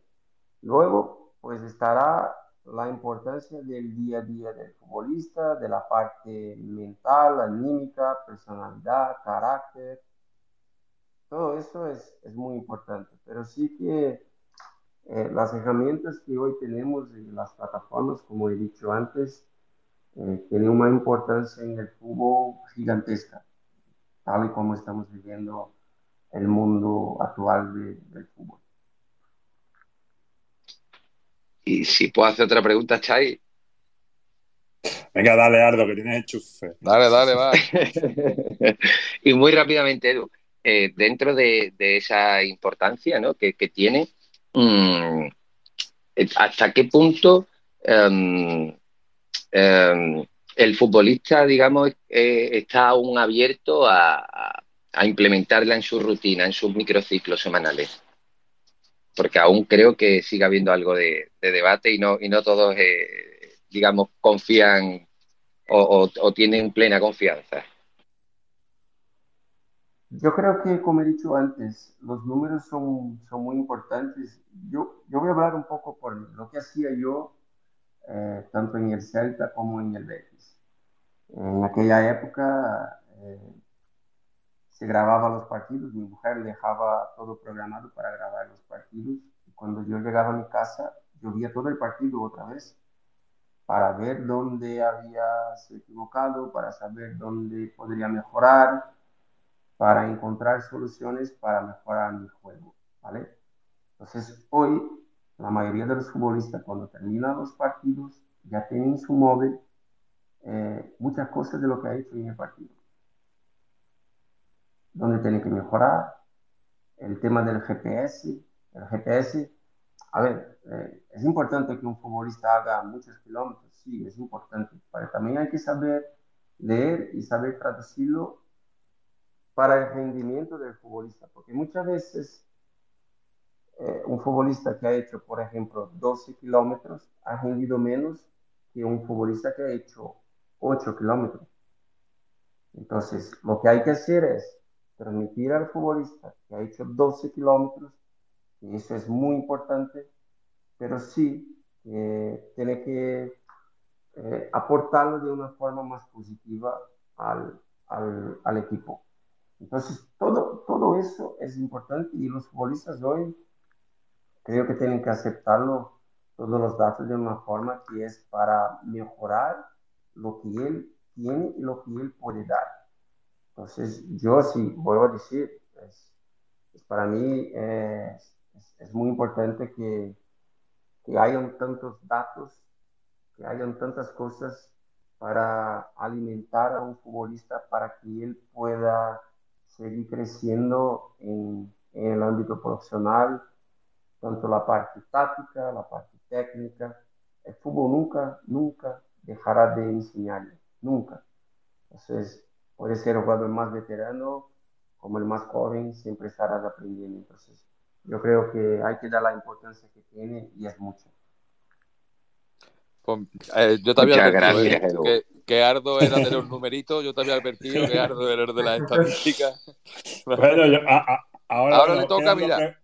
Mira, vamos a terminar. Sí, pero, pero termino rápidamente. O sea, está bien, evidentemente, los números, etcétera, y de manera divulgativa y demás, ¿no? Pero como bien comenta eh, Edu, al final eh, aporta una información y unas herramientas que ayudan a que se pueda producir, pues eso, un, acceso a una información que ayuda a crecer y ya va a depender de la profesionalidad de cada uno, exprimir más o menos eso. Pues, Edu, creo que siempre, y una de las cosas de, muchísimas virtudes que, que él que él nos regaló eh, eh, fue esa entrega y profesionalidad y yo creo que eso fue una de, de las claves que conquistó y se veía sin nosotros conocer que él grababa los partidos, analizaba y tenía todo ese trabajo y, esa profesionalidad se le veía en el campo y, yo creo que esa entrega y ese punto honor eh, se refleja, porque el, futbolista como persona en el, en el juego se expresa y, de verdad, gracias Edu, porque fue una maravilla verte desde la grada y es una maravilla poder tener la posibilidad de preguntarte en esta cercanía. Una de las partes más, más importantes que sigue habiendo es la parte psicológica, ¿no? Porque el futbolista eh, tiene mucha presión, o sea, a ver, tiene la presión eh, suya, personal, de siempre salir y dar lo mejor y, bueno, intentar ser siempre un futbolista determinante. Tiene la presión que, llega de la familia también, muchas veces eh, de una forma que ellos no, no quieren, pero, pero llega. Tiene la presión, obviamente, del club por hacer resultados. Tiene la presión de la prensa también que está ahí. Al final te acostumbra, pero es una presión también que está ahí. Entonces, yo creo que la parte psicológica eh, es fundamental que el futbolista esté bien, porque además hay problemas que, huyen un poco a nuestro control, problemas muchas veces familiares, y, yo creo que hoy el Betis tiene un staff y tiene una estructura que cuida todos estos detalles, ¿no? Entonces, la parte psicológica es fundamental para que el futbolista rinda. Eh, yo me acuerdo de, un, de, una, de una charla, si puedo contar aquí, voy a contar con, con Serra.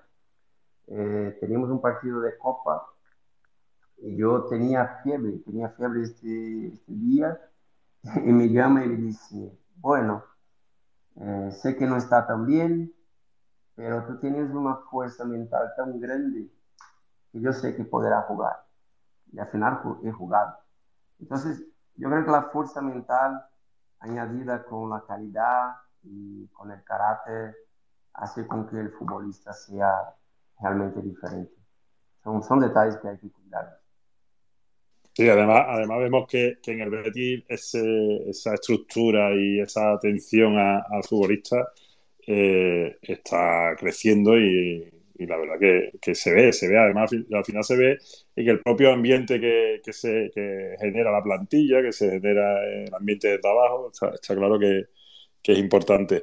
Mira, vamos a terminar la ronda de preguntas con Manu y Raúl, ¿vale? Y, y, te creo, y ahora vamos, retomamos un poquito después, Edu, con, un poquito de actualidad y que nos cuente un poco lo que estás haciendo ahora y tal. Eh, Manu, buenas noches. Manu, Edu, Manu es, la foto de tu compatriota que tienes ahí, ¿vale? Ese es Manu, lo que diga don Ramón. Hola, Edu. Eh, soy tuitero, perseguido. No, eh, nada, yo lo que nos has contado, o sea, lo conocía es más, también eh, soy conocedor cómo eh, lo opera internamente, intentó polarizar tu lesión, ¿vale? Eh, con, ciertas personas que tenían un pequeño liderazgo negativo dentro del, del beticismo y cómo Lopera iba diciendo la versión de que estaba forzando una renovación por más dinero y por eso te ibas a Brasil, etcétera pero yo conocía eh, la versión eh, tuya por un allegado, ¿vale? Que tenías y, la verdad es que estoy al 100% contigo que no había derecho el trato recibido. Pero no me quiero quedar en eso porque al final eh, yo creo que nos has hecho disfrutar muchísimo y, yo creo que, el beticismo te lo devolvemos con el cariño diario cada vez que nos cruzamos por las redes o que te vean por, por Sevilla. Lo que sí, me gustaría hacer dos preguntas. La pregunta número uno es, ¿entenderías que existan béticos, eh, tú que has tenido la suerte eh, de, estar ahora en el club con las estructuras que tenemos y cómo está el club, existir, eh, ¿entenderías que existan béticos que estén anclados en el loperismo a día de hoy? No. No, la verdad que no. Yo creo que el club es un salto tan importante que a mí no, no me pasa por la cabeza. No, no. Respeto, pero no me pasa. Sí, sí, eh, no, me pasa exactamente igual, eh, Edu. Y lo segundo, no sé si, si la pregunta ha salido ya. Em, ¿Cómo ves a, Abner en el Betis? y si tienes constancia que el Betis se ha interesado por otro jugador brasileño. Vale, a ver. Eh, sobre Abner, he contestado algunos de comunicación cuando, cuando el Betis se interesa por él y al final cuando lo ficha. A mí es un futbolista que me agrada desde hace muchísimo tiempo, desde cuando jugaba en Ponte Preta. Era un jugador que ya le había echado eh, una vista y me gustaba mucho. Después, Atlético Paranaense, cuando le ficha, paga, paga una importancia, un valor importante por él. Eh, y había otros clubes eh, importantes en Brasil que lo querían. Y en el Atlético Paranaense sí que, que se desenvolve como un futbolista importante dentro de, del equipo. Eh, y yo siempre lo estaba mirando y siempre eh, acompañando de cerca la evolución suya, ¿no? Porque al final, como vivimos dentro del fútbol, pues a los jugadores que, que se destacan, evidentemente que, que está, está, está mirando, ¿no? Eh, y luego cuando hay la opción del Betis ficharlo, yo me alegré muchísimo porque sé que es un futbolista que por la poca edad que tiene puede dar mucho al, al Betis y estoy seguro que como, como he dicho antes, cuando realmente se adapte a, a la Liga Española y esté más a gusto, será un futbolista eh, muy importante para, para el Betis. Y mis deseos es que realmente esto ocurra. Yo creo que él tiene todo, todo para ser un futbolista muy importante, todo.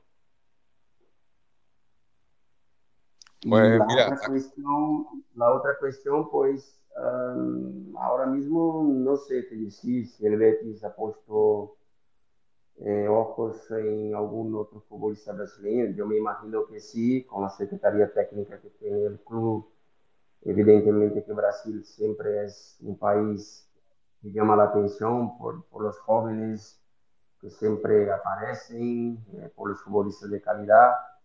Así que yo creo que siempre tendrán en cuenta y seguro que tienen futbolistas que están mirando. Pues muchísimas gracias por, por contestar preguntas. Un saludo, Edu. Otro, un abrazo.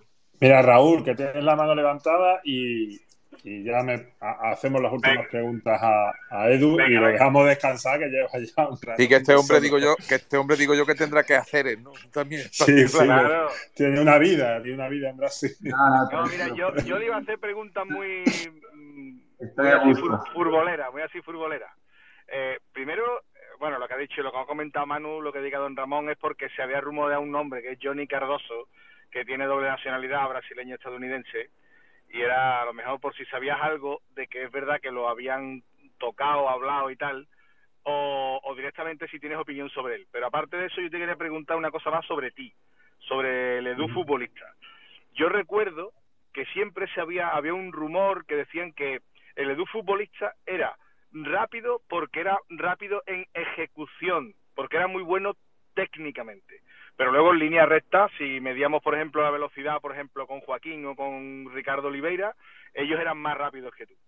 Y entonces se decía que cuando te lesionabas y luego volvías, que eras como diésel, ¿no? Que, tardabas dos o tres partidos en, coger tu máximo nivel.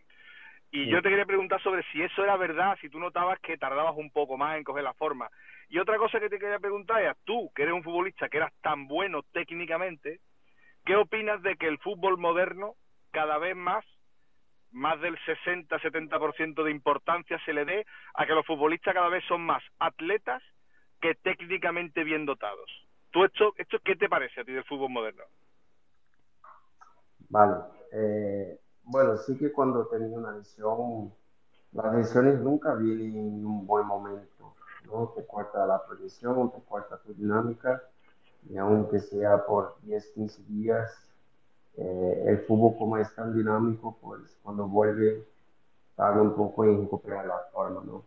Yo creo que por tener un tono muscular muy fuerte, eh, es verdad lo que dices tú, quizás, ¿no? El tema de, de en línea recta no, no tener tanta velocidad como Ricardo, por ejemplo, o Joaquín, pero los primeros metros míos eran muy buenos, ¿no? Explosivos, así que en ese sentido yo creo que puede ser por el, por el, tono muscular, que tiene un tono fuerte.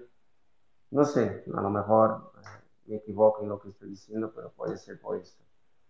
Y, bueno, yo siempre, a mí me, me, ha gustado mucho siempre eh, la parte táctica del fútbol y evidentemente eh, yo siempre he dado mucha prioridad a la parte técnica, ¿no? Me gusta mucho a, ver futbolistas diferentes, futbolistas que, que buscan hacer cosas eh, que nadie espera, uh, principalmente en los últimos metros, que donde se decide, o sea, un regate o algo que nadie, nadie está esperando, ¿no? Eh, el improviso que se dice en Brasil. Eh, yo creo que eso eh, es muy importante para, para que puedas definir un partido. Eh, hoy es cierto que la parte física ha mejorado muchísimo, muchísimo desde, desde nuestra época. Hoy son trabajos individualizados dentro de, que, dentro de lo que un futbolista necesita. Yo me acuerdo que anterior, hace mucho tiempo, pues, ah, hoy vamos a hacer 10 kilómetros, pues hacemos todos 10 kilómetros. Hoy no, hoy ya no se hace más eso, ¿no? Entonces yo creo que en ese sentido ha mejorado muchísimo, pero, pero sí que yo sigo priorizando mucho el fútbol técnico. Eh, por ejemplo, me gusta mucho cuando hay, hay esta mezcla del fútbol intenso, el fútbol con con, con, con, la velocidad y junto, junto a eso se pone la parte, la parte técnica de futbolistas importantes que pueden definir un partido. ¿no? En el caso del Betis, pues tenemos un bloque importante, tenemos un conjunto importante, pero luego, pues cuando el balón está en el pie de, de Petit o de Canales o de Luis Enrique o de Joaquín, son jugadores que técnicamente te dan un plus diferente y que todo mundo que está en el estadio espera que haga algo diferente. Entonces yo sigo priorizando por, por este fútbol, que sí, que haya intensidad, pero que, que definitivamente haya los futbolistas que, que van a hacer algo diferente en el partido. Muchísimas gracias, Edu. Eh, qué bien te explica, Edu. Eh, oye, eh, tenemos aquí a Paco Cordero, ya lo, siento, llevo ya diciendo a Hacha que no suba nadie más. No, no, no, ya está, ya está. Yo, Edu, perdóname, soy, es yo. Es que son gente que está siempre en los espacios nuestros y son técnicos que, que están deseando de hacerte una pregunta. y, y hay más, hay más que intento subir pero el puñetero Twitter hoy, pues no, no me lo está permitiendo como Carlos, como Antonio, como muchos más, y, y les pido disculpas porque lo estoy intentando. Pero bueno, ya Paco y es el último ya. ya está, yo no me meto más nadie. Hola, buenas noches. Lo primero que voy a decir es que estoy emocionado por hablar con un ídolo mío con el que he disfrutado como un loco en el Villamarín, porque además es de, las, es de los jugadores que hemos tenido con una calidad brutal. Y entonces yo, como no soy muy ten, yo soy muy talibán en la grada, Edu. Entonces yo lo único que me acuerdo es de lo que he disfrutado contigo y con otros muchos jugadores de Real Betis Balompié. Pero la pregunta mía es una pregunta tonta a lo mejor, pero ¿cuál es el día que tú más has disfrutado jugando con el Betis? Yo recuerdo uno que, fue brutal para mí, pero me gustaría saber que fue el día del Barcelona, que, aquella, aquella remontada con el Barça en el Villamarín. Pero para ti, ¿cuál fue el día que más has disfrutado como jugador con el Real Betis Balompié? Paco, ¿qué tal? Buenas noches. Buenas noches. Es bueno quedarse con lo bueno, ¿eh? eh Paco, yo creo que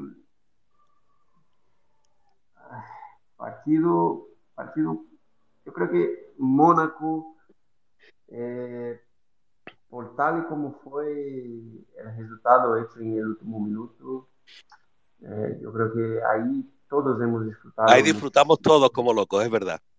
Sí, sí, sí. Eh, partido de final de Copa con aquella marea verde en el estadio con tanta alegría, con el título. Eh, y lo he disfrutado, pero he sufrido muchísimo, como he dicho antes, en partidos como Santander, eh, que al final tiene ahí una sufrencia enorme, pero que al final de todo, pues terminas aliviado y disfrutando mucho con, con toda la gente que se había desplazado al dinero, ¿no? Pero yo creo que por elegir uno o dos, yo creo que el Mónaco y el partido del Barça. Pues coincido contigo, yo ahí disfruté como un loco, la verdad. Que agradecidísimo por, por, tu, por tu respuesta. Estoy encantado de poder hablar contigo. Eh, eh, el partido del Barça yo lo vi eh, en Gol tuve la suerte. Como yo. Y, sí, pues, pues, yo lo vi, yo nosotros nos poníamos un poquito arriba, bajo un poquito del palomar, y el gol de la victoria hubo un momento que me sentí solo porque todo el gol bajó ¿sabes? y yo me quedé y yo me quedé celebrando arriba y cuando abro los ojos estaba ¿sabes? había como cinco o seis eh, líneas de asiento vacías ¿no? había todo el mundo apegotonado abajo emocionado ¿no? puedo añadir un comentario sobre el tema de Mónaco Santiago porque hay, hay muchas veces eh, hay, hay gestos mm, gestos corporales y las caras de los jugadores que delatan muchas cosas. Y yo recuerdo que aquel Mónaco, que era un equipazo, por cierto, eh, sabían que este Betis era muy peligroso a la contra. Y irse a la vuelta con un 0-0 era el marcador que ellos buscaban. Y entonces cuando mete Edu ese gol, la carita de los jugadores del Mónaco era la hemos cagado. Se les notaba. Me acuerdo también de un partido, por ejemplo, eh, Betis Atleti de Bilbao en casa. 0-1-1 íbamos que entra un chaval de la cantera del, del Atleti de Bilbao y, le hace una falta en el borde del área, no me acuerdo a quién, y la cara de ellos mirándose porque la tiraba a Sunsao era de la hemos cagado. O sea, se notaba, se notaba que iba a pasar eso. Y, y de hecho, cuando en Mónaco se nos pone el partido tan difícil, a la contra es el gol de Ricardo Oliveira que nos mete en la eliminatoria. Ellos sabían el peligro que teníamos a la contra y ese gol de Du fue importantísimo. Pues sí, la verdad que sí, Edu. Bueno, Edu, quiero saber que, me, que, nos cuentes un poco cuál es actualidad, ¿no? la actualidad que estás haciendo ahora. Sé que, tienes tu empresa ¿no? de, intermediación eh, de jugadores. Eh, aquí eh, yo me meto en Transfermar y viene aquí una lista de jugadores. Me imagino que serán incluso más los que, los que lleva. Eh, y bueno, quiero que nos cuente un poco y, sobre todo qué nos tiene ahí guardado para llevar a la nueva dirección deportiva del Betis, si hay algún jugador de calidad máxima para vestir de verde y blanco, Edu. Bueno, sí que hay, ¿eh? Sí que hay. no es fácil, ¿eh? Vamos, luego la comisión ya hablamos nosotros por detrás. Ah. Edu, si hay alguno, si hay alguno después nos lo dice por privado, que después nos pegamos nosotros el pegote en pretemporada. Eso. Sí, bueno, a ver, eh, cuando estoy ya por dejar el fútbol, eh, yo tengo un amigo que hemos jugado juntos en la cantera del, del San Paulo, que me invita a estar con él. Él ya tenía una empresa y, y, claro, yo por no estar tanto tiempo pensando lo que iba a hacer por estar dentro del mundo del fútbol, pues yo digo, sí, perfecto, vamos a hacer y nuestra intención es y siempre fue hacer un trabajo diferente, principalmente con los más jóvenes. Tenemos un, poder de captación de jóvenes que es muy bueno por la localidad donde estoy ahora mismo y donde está mi oficina, que es en el centro del estado de São Paulo, y es de donde sale la mayoría de los futbolistas que al final terminan jugando en la primera división de, de Brasil. Entonces, eh, yo por entender eh, cómo es la dinámica y cómo es el entendimiento del fútbol europeo, eh, digo, vamos a trabajar a estos jóvenes, principalmente el lado humano, porque cogemos a todo tipo de futbolistas, futbolistas con más necesidad, con familia con más necesidad, otros menos. Eso, mira, eh, perdona Edu, porque tenemos una imagen de, de lo que son eh, los representantes de futbolistas y tal, un poco, o sea, al final aficionados lo que vemos es que son unos señores que se llevan una comisión, que vienen con un traje y el futbolista al lado en el aeropuerto y tal. Eh, eh, y se conoce poco realmente lo que hay detrás, ¿no? Lo que hay, ese trabajo que me imagino que hacéis primero de captación, de buscar esos valores eh, en la cantera brasileña, haréis vuestro trabajo de scouting, me imagino, de, de ir viendo, de relacionarse con, con ellos y convencerlos, digamos, para, para vuestro asesoramiento. Y, cuéntanos un poco todo eso, cómo lo, hacéis, eh, brevemente, brevemente. Vale. Eso, es lo más difícil, ¿no? Porque yo podía muy bien y perfectamente definirme por ser eh, solamente un intermediario, porque el intermediario lo que hace es hacer la operación, pero no se mete en la vida personal del futbolista y en cuidar a los futbolistas. Entonces nosotros, y, y, luego pues se ha juntado a nosotros también la empresa mi cuñado, Fadorelli, que jugó en Valencia y en Liverpool, está con nosotros, que nos está aportando muchísimo también por, por, por tener la, la, misma línea de pensamiento nuestra, ¿no? Entonces, ¿qué es? Coger a un futbolista hoy con 15 años, entender la necesidad, mirar partidos, intentar ayudarlos en lo que necesita dentro de lo que nosotros estamos viendo en el partido. Y, y para nosotros primero es el lado humano, ¿vale? Entonces si tú me dices, ah, bueno, pero tú quieres ganar dinero también, sí, yo quiero ganar, pero quiero que el futbolista gane más. Entonces, ese es eh, eh, lo que nosotros hacemos, trabajar principalmente la parte eh, anímica, el carácter, para que cuando tenga una oportunidad de dar un salto a Europa, pues estén preparados, ¿vale? Y si no, pues hay el otro camino también. Si el futbolista final no termina de cuajar y no es un futbolista de un equipo importante o al final quiere dejar el fútbol, las enseñanzas que nosotros queremos dejar a, esta, a estos futbolistas o a estas personas o a estos chavales son de que estén preparados para la vida. Eso es lo primero, lo primero. Entonces, en ese sentido trabajamos, ¿vale? Y, y nada, y hoy tenemos futbolistas que están jugando en, en Rusia, en Irán, en España tenemos un chaval que pertenece al Madrid y está seguido al, al Valencia, al equipo B del Valencia.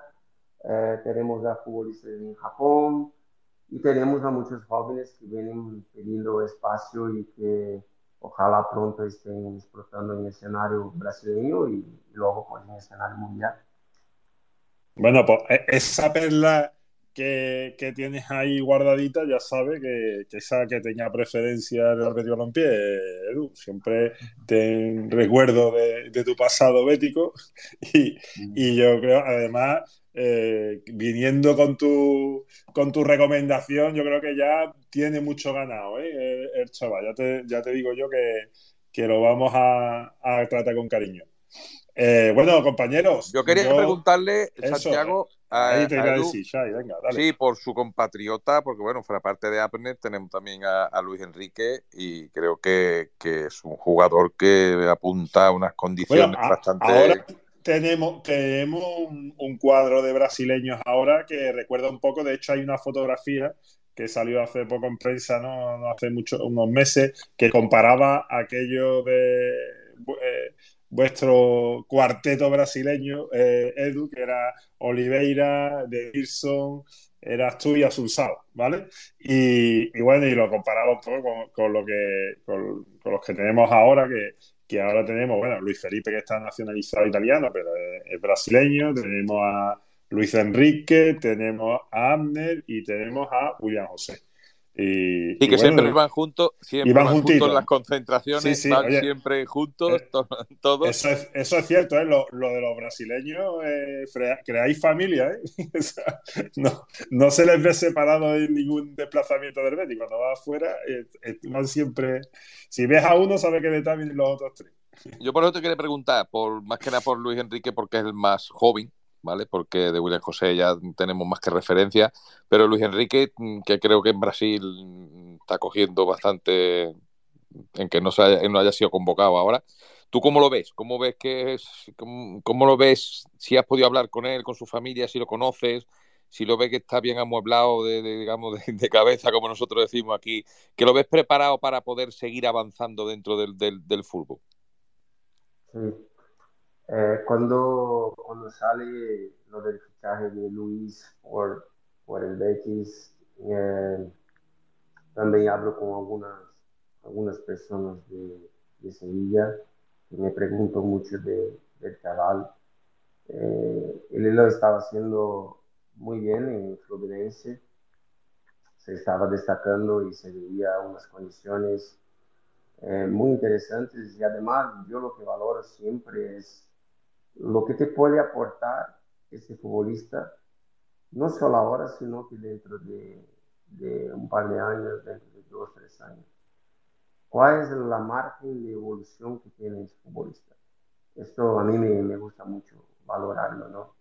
Luego está el día a día, que yo personalmente no lo conozco, ¿vale?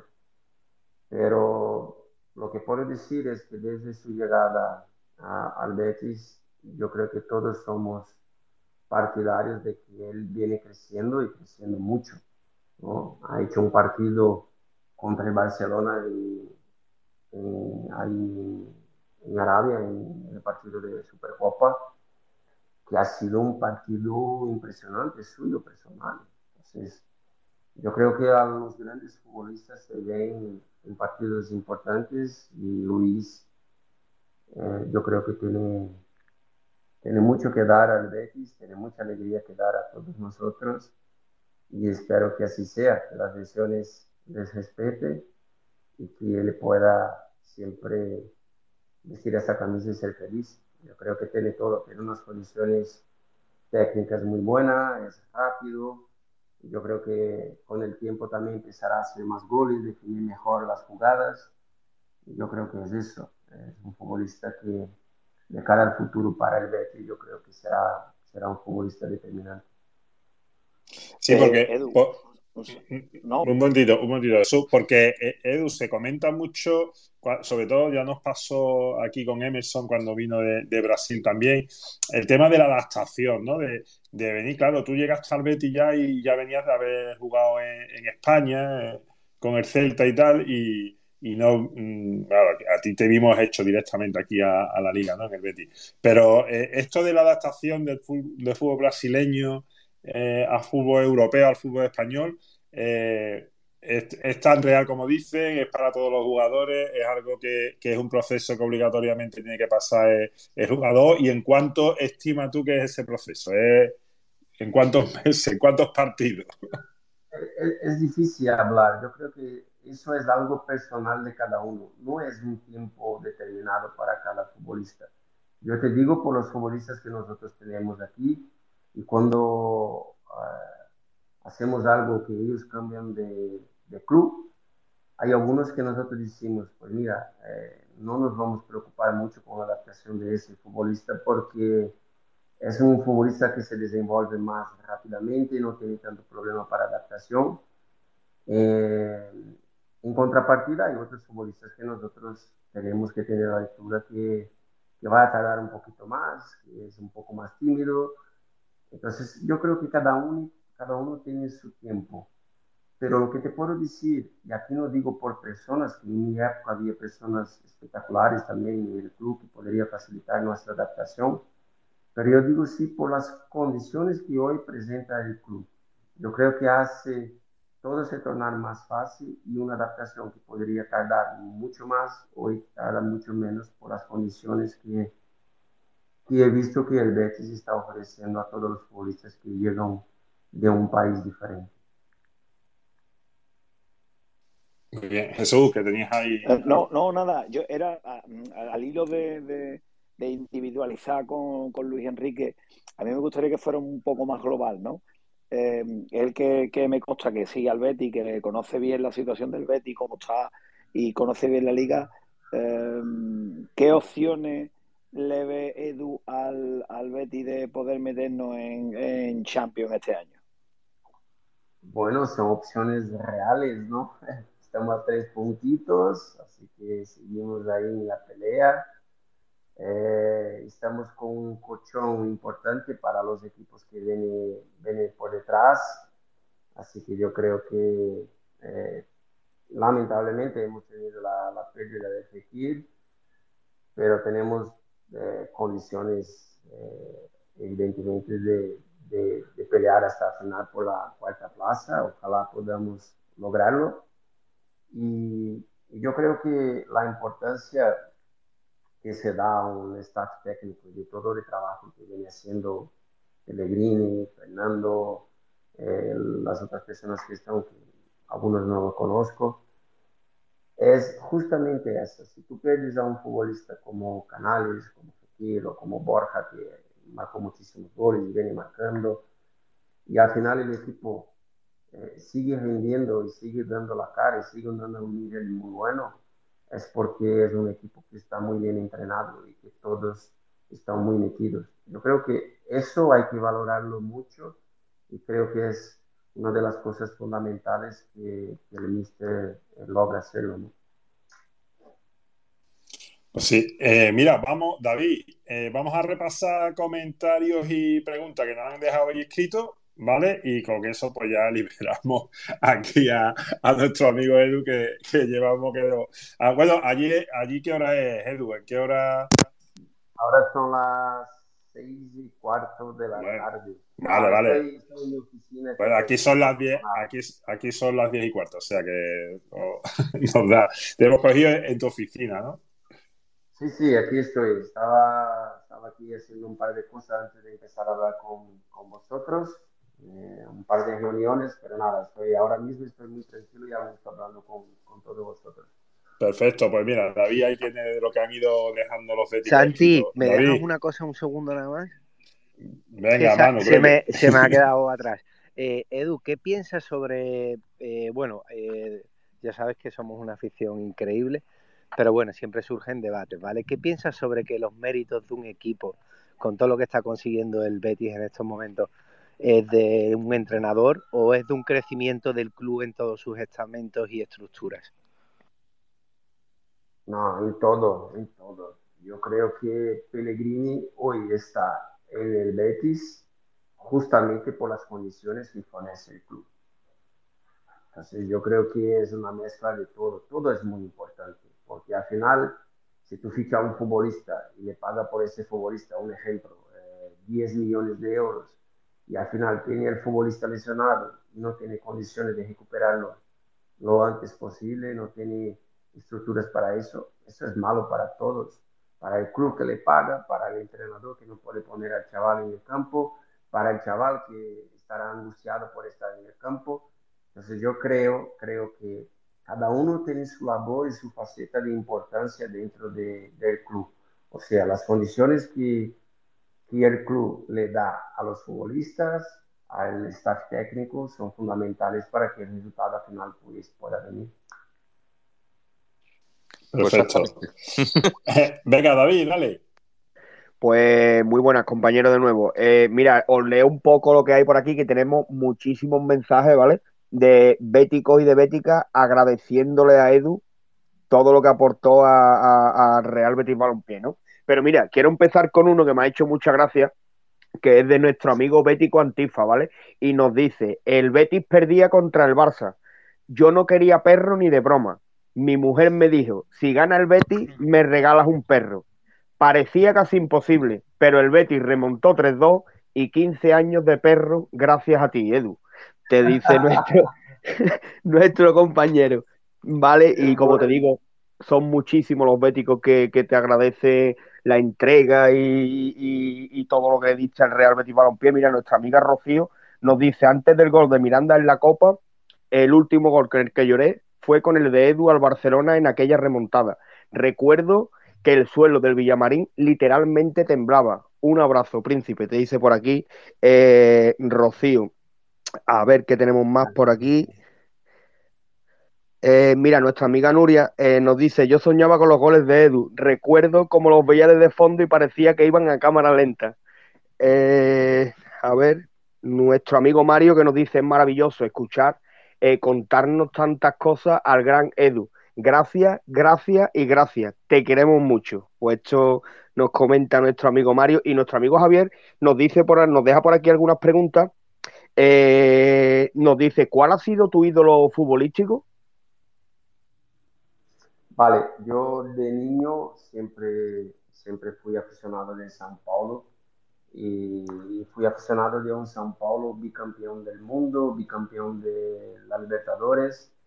Y en este equipo estaba Raí, un media punta clásico, un 10 que hacía mucho la diferencia en este equipo de San Paulo, con muchísimos goles, y entonces como yo me veía jugando en esta posición, siempre fue, fue Raí. A mí me gustaba mucho también a Dennis Bergkamp, el holandés, que también tenía un refino técnico muy bueno. pero sí que, tenía como, como referencia a Raí, un futbolista que luego también ha jugado en el, en el PSG, pero en esta época en San Paulo me acaba mucho la diferencia. Perfecto, pues mira, te leo un par de ellos más si, os parece, compañero. Por aquí, eh, Solape Verde nos dice: Un honor escucharte, Edu. Nunca olvidaré los goles que marcaste, pero en especial esos dos, esos dos en Santander, ¿vale? Y nos dice también nuestro amigo Miguel Ángel, Miguel Ángel Carmona: Nos dice, Edu, gracias por aquel partido en el Sardinero. Durante 15 minutos estuvimos en segunda, hasta que sacaste tu magia tuve la suerte de sufrir y disfrutar ese partido en directo. Gracias por tanto. ¿Vale? Y como te digo, son, eh, bueno, muchísimos, muchísimos comentarios que, que, te dejan por aquí los béticos de agradecimiento. Y nada, yo por mi parte agradecerte también de nuevo que, que hayas estado este ratito por aquí con, con nosotros, que ha sido una, una, maravilla. Para mí, particularmente, que crecí eh, viendo los goles de Edu y cómo jugaba Edu en el Real Betis Balompié, ¿no? Siempre siempre lo tendré presente y te reitero que muchas gracias Edu por habernos regalado este maravilloso ratito en Twitter Betty. Muchas gracias. Nada, gracias a ti. Un placer siempre estar hablando del Betis, hablando de fútbol. Me da mucho, mucho placer, la verdad.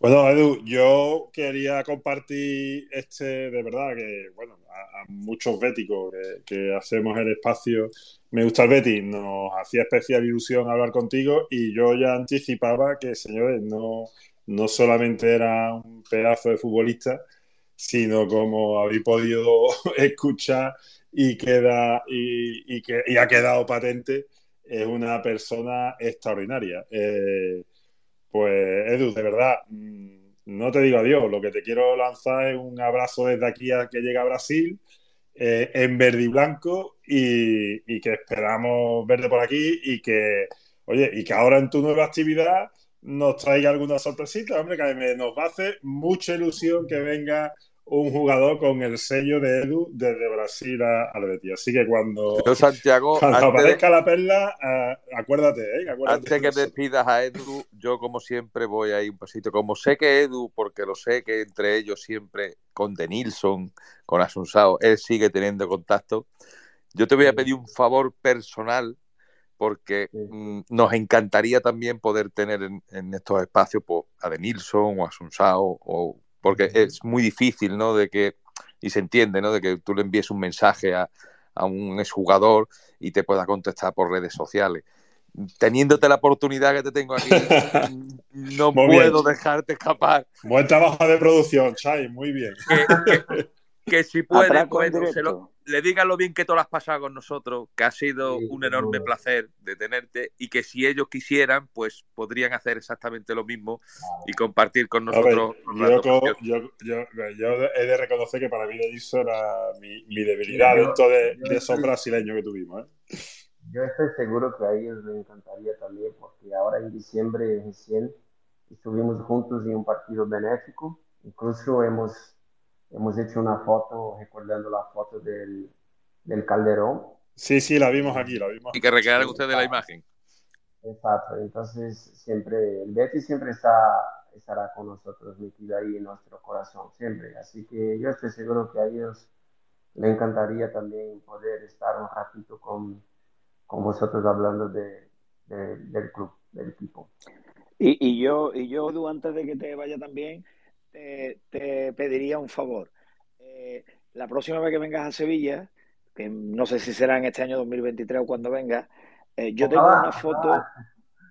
¿Eh? Ojalá, ojalá. Ojalá, bueno, pues cuando sea, esperemos que sea pronto. Yo tengo una foto, yo tengo una foto tuya en el aeropuerto de Liverpool, cuando volvíamos del partido de Champions en, en Anfield. Entonces, eh, vuelves por aquí pronto, bueno, pronto cuando sea, eh, intentaremos de, tenerte controlado para ver si nos volvemos a ver y nos echamos una foto y ponemos la comparativa. Vale, perfecto. Yo te digo cosa, Creo que sale. Jesús eres tú más perjudicado. Que Jesús, vas a quedar fatal, porque Edu está, está prácticamente igual y usted está hecho un señor mayor, Jesús, de Hombre, verdad. yo, yo, Jesús, yo tápate. mis maratones, o sea que tampoco estoy tan mal. Sí, no, no, eso dice tú. Los maratones lo dejan seco, Edu, y está este hombre de verdad, ¿eh? Está... bueno. El tiempo, el tiempo es soberano, ¿eh? El tiempo... Bueno, eh, bueno, pero el tiempo con, con, buenos recuerdos y entre amigos, como hemos estado aquí, pues lo, se pasa muy bien, Edu, y, y, manteniendo la ilusión que nos tiene el Betty muy ilusionado, eh, pues la verdad que eso, que la vida se hace un poquito más, más, más sencilla y, y, más alegre. Edu, encantado, de verdad, muchísimas gracias. Y me quedo, de verdad, eh, agradecido, no sé cómo decirlo, porque eh, bueno, yo creo que la audiencia ha compartido con nosotros lo dificultoso que ha sido quedar el día que quedamos. Y yo, eh, especialmente ese día, tuve, tuve, que hacer mucha maniobra para poder conectarnos y falló Twitter. Y bueno, y después pues hemos cuadrado la agenda cuando ha sido posible. Y, y he tenido siempre la, la, la, facilidad y el buen trato tuyo. Así que muchísimas gracias, Edu. Y, y, estamos por aquí. Espero. Estamos aquí conectamos, abrimos cuando tú quieras. Ya he aprendido a manejar esto de los Twitter Space. Le das al botoncito, pide palabra, que yo mando caña a todo el mundo y hablas tú. ¿Vale? vale. Santi, yo te lo agradezco. La verdad que, bueno, ya hace tiempo que estamos hablando para, para que pudiéramos quedar. Al final, unas veces no he podido por mí, otras veces por el Twitter que no estaba Luego estuve yo viajando por España también, no estuve en Sevilla, pero también no era un buen momento y ahora sí, ahora eh, hemos podido hacerlo y te digo la verdad de corazón, muchísimas gracias por este, por este ratito, por este, por este momento, um, incluso de hablar cosas que yo creo que pocas personas no sabían, pero, pero bueno.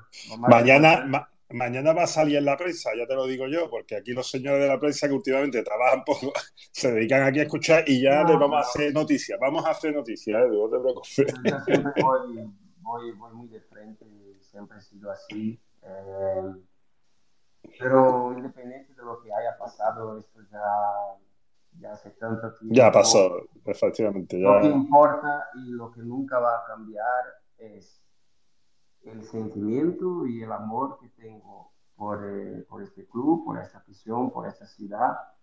Y nada, eso para mí es lo que más me importa y seguir teniendo el cariño de mi gente cuando estoy en Sevilla. Para mí esto no hay precio en el mundo que pague eso. No hay, no hay dinero, no hay dinero. ¿no? Así que nada, muchísimas gracias por este momento, ¿vale? A ti, Edu, y de a verdad hablo, creo que hablo por todo el beticismo. No solamente gracias por hoy, gracias por cada minuto que has dedicado al beticismo y dedicas al beticismo, por todo lo que hiciste cuando estuviste vistiendo nuestra camiseta y por todo lo que has hecho también por el Betty cuando no la has llevado. Y, y, se, y es un orgullo escucharte decir que te encanta nuestra ciudad, nuestra afición y que sigue siendo un bético más. Yo te, solamente palabras de agradecimiento, no se te puede decir otra cosa. Espero conocerte personalmente algún día y es un sueño que tengo y espero conseguirlo. Y, y solamente eso, disfrute, disfruta mucho de la vida, muchísimo, y que podamos todos mejor disfrutar del Betty. Muchas gracias, Edu. Buenas noches. Nada, gracias a ti. Buenas noches. Buenas noches, un abrazo. Gracias, Santi. Un abrazo a todos. Gracias. Un abrazo. Bueno, pues. Bueno, señores, eh, era, era, estaba comprometido ya el tema de Edu, que algunos ya dudaban. Qué maravilla. Que no, que no, íbamos a poder tener a Edu porque es verdad que hemos, mm, se puso la cosa complicada. Pero mira, yo siempre cont contaba con la voluntad y la facilidad de que, que iba a dar, porque sabía que, que es una persona, pues, buena gente, como lo habéis podido ver. Yo estoy encantado del rato y he disfrutado un montón, así que esperemos señor, que... Yo, yo quiero, el, yo el quiero agradeceros el tema, quiero agradecerlo porque he disfrutado como un loco aquí escuchando a vosotros y a él y tengo que darle, bueno, agradeceros a los que habéis hecho posible este momento, este momentazo bético y quiero agradecerlo de verdad porque he disfrutado, bueno, he tenido la oportunidad de hablar con él, gracias a vosotros, a los que habéis conseguido que esté aquí en el Space con nosotros. Muchas gracias. Nada, Gracias a ti, Paco. Santiago, el señor, el señor, a todos los que se han quedado, por desgracia, eh, ah, esperando a poder subir y a poder preguntarle a Edu, porque lo han intentado eh, con Carlos, con Antonio, con muchos, y le daba y no, no ha podido ser. Eh, pedirles disculpas, no es culpa nuestra, de verdad muchas veces Twitter es así de, caprichoso, pero bueno, yo creo que hemos tenido el placer de, escuchar todo el mundo a Edu y creo que, bueno, te la has dejado votando, Santiago. Ahora tienes a Edu y, ya nada más te queda hacer gestiones para traer a algún compañero no, no, ¿eh? no, no, no, lo castigaré demasiado, hombre. no, no, no, yo te la he dejado votando. Esto se llama, Ahora... esto se llama producción en directo. Sí, sí. Eh. Buen productor. Había, que, aprovechar la oportunidad, sinceramente. Yo creo que, que, había que intentarlo, ¿vale? No sabemos, a lo mejor tiene su fruto en su día.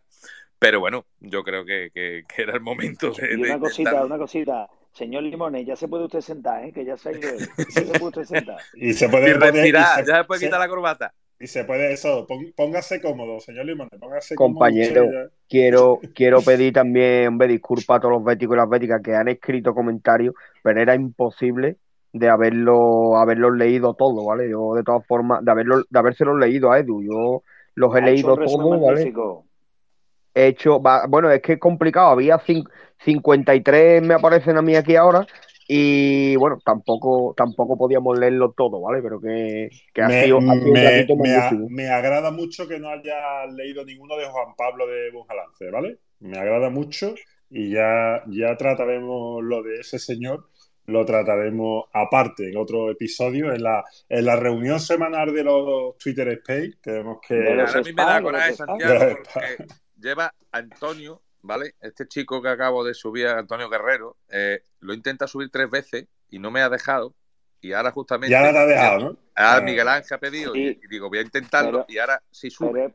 Muchas gracias, muchas gracias por subirme, aunque sea tan ocupado. Antonio, de verdad, te lo digo aquí delante de todo el mundo, perdóname, tío. De verdad, es que eh, me ha pasado con Carlos también y me, y me lo ha mandado por mensaje y dice, me cae. No, yo, yo he de decir que yo he dado la orden tres veces de ya no sube nadie más a Chai. Y Chai yo me la he saltado. subiendo gente, vamos. Él ha dicho tres, yo me he saltado cinco veces la orden yo, no subió. Yo he, dicho, yo he mandado el mensaje tres veces y aquí no, vamos. no os preocupéis.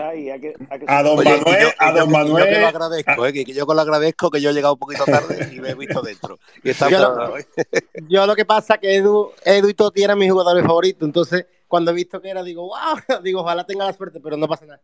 No, es que de verdad que no, no, yo, lo, yo si hay una persona que está pidiendo la palabra, no lo voy a repetir porque ya lo dije en su día y, no voy a repetirlo, que esa persona sí que no va a subir, ya le dije que mientras yo estuviera no estaría. Y sí, yo escuché el otro día, escuché Yo por mucho que pida la palabra, pero a todo el resto de personas que han pedido la palabra, suben sí o sí, porque sé que os hace una ilusión bestial más cuando hay un invitado de esta manera, porque si yo estoy emocionado, pues imagínate el resto. ¿vale? estamos exactamente igual. Además, además, me ha gustado una cosa porque lo hemos llevado muy bien. Ya esto de los Twitter Space, al final, eh, es algo que mm, nos vamos conociendo, vamos generando comunidad, que es un poco también de lo que trata una red social, que se genera comunidad. Entonces, nos conocemos y yo me acuerdo, las primeras invitadas que tuvimos, pues decíamos, oye, no soy más nadie, porque a ver si va a haber alguna incorrección, a ver si va a haber alguna pregunta fuera de té. Oye, y, y, ya como nos vamos conociendo tal, pues, oye, pues se gestiona, puede subir todo el mundo, se habla tal, porque sabemos que somos personitas con una entidad, con una carita, con dos ojos y con una cabeza. Miguel Ángel de Carmona tiene la mano con, con una cabeza medio mueblada y tal, y entonces pues podemos hacerlo así. A mí me ha encantado el modelo, la fórmula esta de que, con lo que lo hemos hecho, ¿vale? Y, bueno, pues repetiremos, repetiremos. Y además, yo, quería, yo quería agradeceros, hombre, que en los tiempos que, que cogen, ¿no? Que los futbolistas muchas veces están como, como si fueran dioses, ¿no? Y no se puede acercar a ellos, ¿no? Que ustedes, ¿no? Pues tengáis la cercanía de acercarse a la gente. No sé cuánto tiempo durará esto de los space, pero espero que mucho, pero que muchas gracias por... Lo que, lo que quiera Twitter, lo que quiera Twitter, porque claro. lo, lo, mismo actualiza y desaparecen otra vez. Señores, no preocuparse que si nos cierran el chiringuito, ¿vale? Nos vamos al que han descubierto los señores de la otra acera, que han descubierto uno, no sé si lo sabéis. ¿eh? Ahora, ahora van a ¿En serio?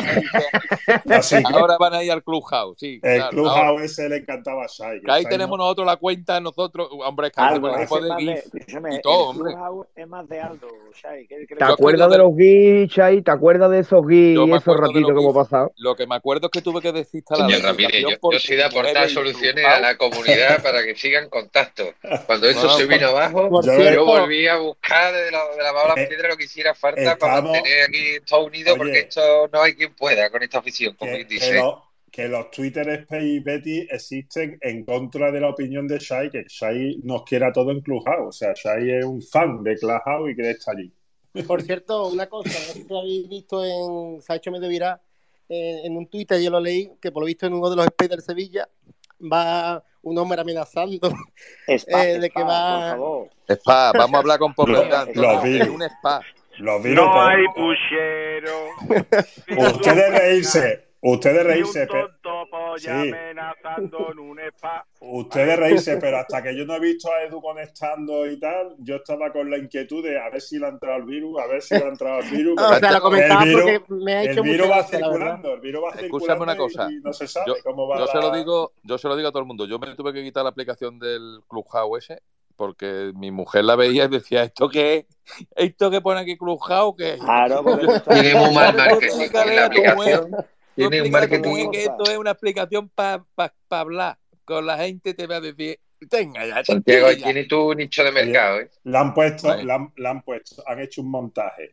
eh, los señores que se han mudado a Clubhouse y han hecho un montaje con una imagen de, del estadio de las lucecitas rojas, con el cartel de Clubhouse, tío, que no les, fa- era ya lo que les faltaba. Pero sí tiene nombre de Lo que les hamburguesa. faltaba al estadio de las Ya faltaba el rojas. estar. Escúchame, Santiago, tenemos a Miguel Ángel. Venga, Ángel dale ahí la a Miguel Ángel, que está ahí Ahora hay que estar sopla- eh, tocando. está tocando. soplando ahí. Que a mí no me gusta tener a la gente esperando. Miguel Ángel, buenas noches. Buenas noches, familia. Nada, es rápido. Yo quiero agra- yo no he solicitado subir cuando estaba ahí con Edu porque estaba disfrutando de escucharos y de escucharlo a él. Y, y nada, simplemente le dado las gracias porque, hostia, eh, he viajado en el tiempo escuchando aquí a- al Principito. Y bueno, y a David también darle las gracias porque al leer mi mensaje pues ha sido una manera de interactuar indirectamente con él. Y, gracias, nada, que y solo digo que si sois capaces de traer a Denilson, o vamos, eh, os como la entrepierna, pero Bueno, yo, Con yo- Denilson se puede montar una fiesta aquí. Eh, Vamos. no, es que yo lo de Denilson es algo ya. yo te digo una cosa. yo Yo soy, Ya soy heterosexual, pero yo con Denilson, ¡buah! Vamos a ver, yo con Denilson, Santiago. yo con Denilson la verdad que también pierdo que Miguel Ángel. Y yo para mí sería gran emoción.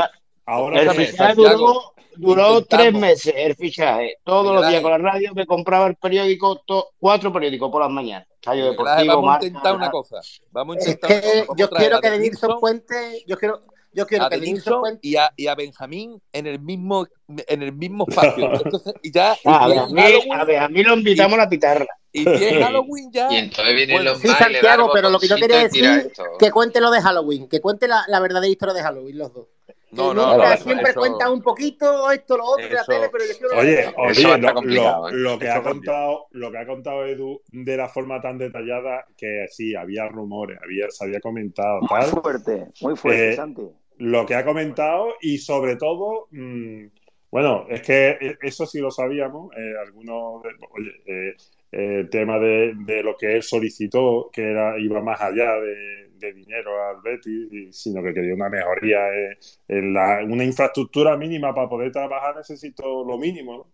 no, Y- normal, estarías harto de cheque del corte inglés también. y bueno, acordado que en aquella época hubo, hubo también movida por, por el estado del césped de la ciudad deportiva, porque empezamos a acumular lesiones, no sé si os acordáis, toda esa movida. Sí, y sí, era sí. todo, era todo el, el- el- la- el puñetero descuido y, y la poca. Ya, Santi, Santi, para que veas, mira, para que tú veas la dimensión que toma las palabras que nos ha comentado Edu cuando la operación, eh, eh, yo recuerdo que eh, cuando yo estaba llevando el programa este de radio que llevábamos nosotros el viernes, que nos fuimos allí a, a Alcalá del Río, mm, resulta que yo soy amigo de Miguel Valenzuela porque es de mi barrio y lo llevé a la radio aquella noche. Y le di la sorpresa de que contacté con Tony Dobla y contacté con Joaquín estando en la Fiorentina y que me facilitó el teléfono, lógicamente, eh, Tony Dobla, y le dimos la sorpresa a Miguel Venezuela. Y allí nos contaron que en la época del ópera el, aparcamiento para los coches, eh, el asfaltado de la entrada de la ciudad deportiva, porque aquello era todo albero y se ponían los coches perdidos, llegaron y le dijeron al ópera, usted, don Manuel, a ver si le podemos echar asfalto y le dijo, pagarlo ustedes y los futbolistas pusieron dinero de su bolsillo y el asfaltado hasta la zona de, del aparcamiento para poder aparcar los coches allí al lado de, la caseta para vestirse, lo pagaron los futbolistas. Qué poca inclusive, inclusive, inclusive, contaba Tony Dobla que ellos ponían un dinerito para el champú y el de baño de los vestuarios, que tampoco lo pagaba el Betis, por supuesto, allí no Entonces, entre, entre ellos ponían un dinerito y lo de esto, pero la, la, el detalle de que tuvieron que pagar el asfaltado eh, entre todos los futbolistas para que los coches no se lo pusieran de barro hasta los ojos, eso es tan cierto como lo que acaba de contar, de contar Edu, para que veáis la dimensión que tenía aquello, ¿eh? Sí, no, aquello, aquello es, para. Vamos, era una película de miedo. Era Mira, Santiago, te voy a poner día de la gente que ha entrado. Ha entrado Garita, que está con la manita levantada. Ha entrado casi y ha entrado nuestro amigo Pupu de nuevo. ¿Vale? Venga, pues, te hago un inciso rápido, ya que estamos, de, de, la dimensión de Edu, ¿no? De las cinco temporadas, del legado que nos deja. 159 partidos oficiales, de los cuales 136 de Liga, 14 de Copa y 4 de Champions League, 4 de UEFA y uno de la Supercopa de España. ¿Eh? hizo 40 maravillosos goles y, defendió con orgullo y con pasión, porque la calidad estaba fuera de, toda cuestión, eh, las 13 barras y creo que por eso está en el corazón de todos, ¿no? Con, como uno de esos jugadores que, le puedes decir el día de mañana a tu hijo, yo voy a jugar a Edu con la camiseta del Betty y, romperla, ¿no? De, de, lo bien que lo hizo y del orgullo que sentía uno cuando lo veía, que decía, yo quiero como ese 10 más y, todos tenemos esa imagen de él con el vendaje, ¿no? partiéndose la cara literalmente, ¿no? O sea, que es que, es que, que más le puedes pedir a un futbolista que tiene la calidad, el talento, la inteligencia, el olfato, el posicionamiento, la lectura de juego que tenía, ese amor propio y profesionalizado que ha expresado, ¿no? De que se llevaba a los partidos, los revisaba. Es decir, eh, eh, ese trabajo y todo eso no es casualidad, ¿no? Claro, y la personalidad y la comunicación con la que se ha expresado hoy, que, es para quitarse el sombrero. Porque yo, por ejemplo, no sabía que tú tenías, que ese tío se decía de Nilsson, y yo por aquí, por aquí. O sea, ese liderazgo era un tío que parecía que todo lo que hacía en el campo lo hacía porque le salía natural, pero luego era como un poco como como tímido, ¿no?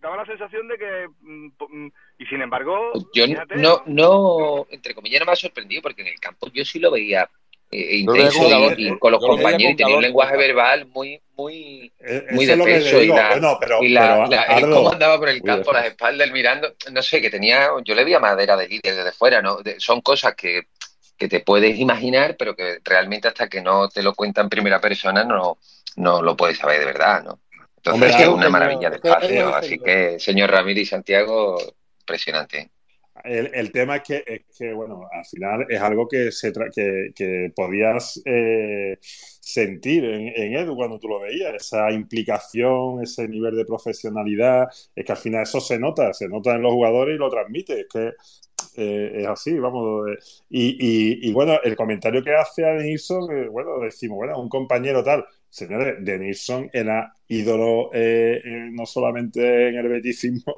era ídolo en Brasil era, era un jugador de la selección de los que la lista mm, para el Mundial era con Denison sí o sí. Era campeón del mundo y máximo eh, asistente de la Copa del Rey.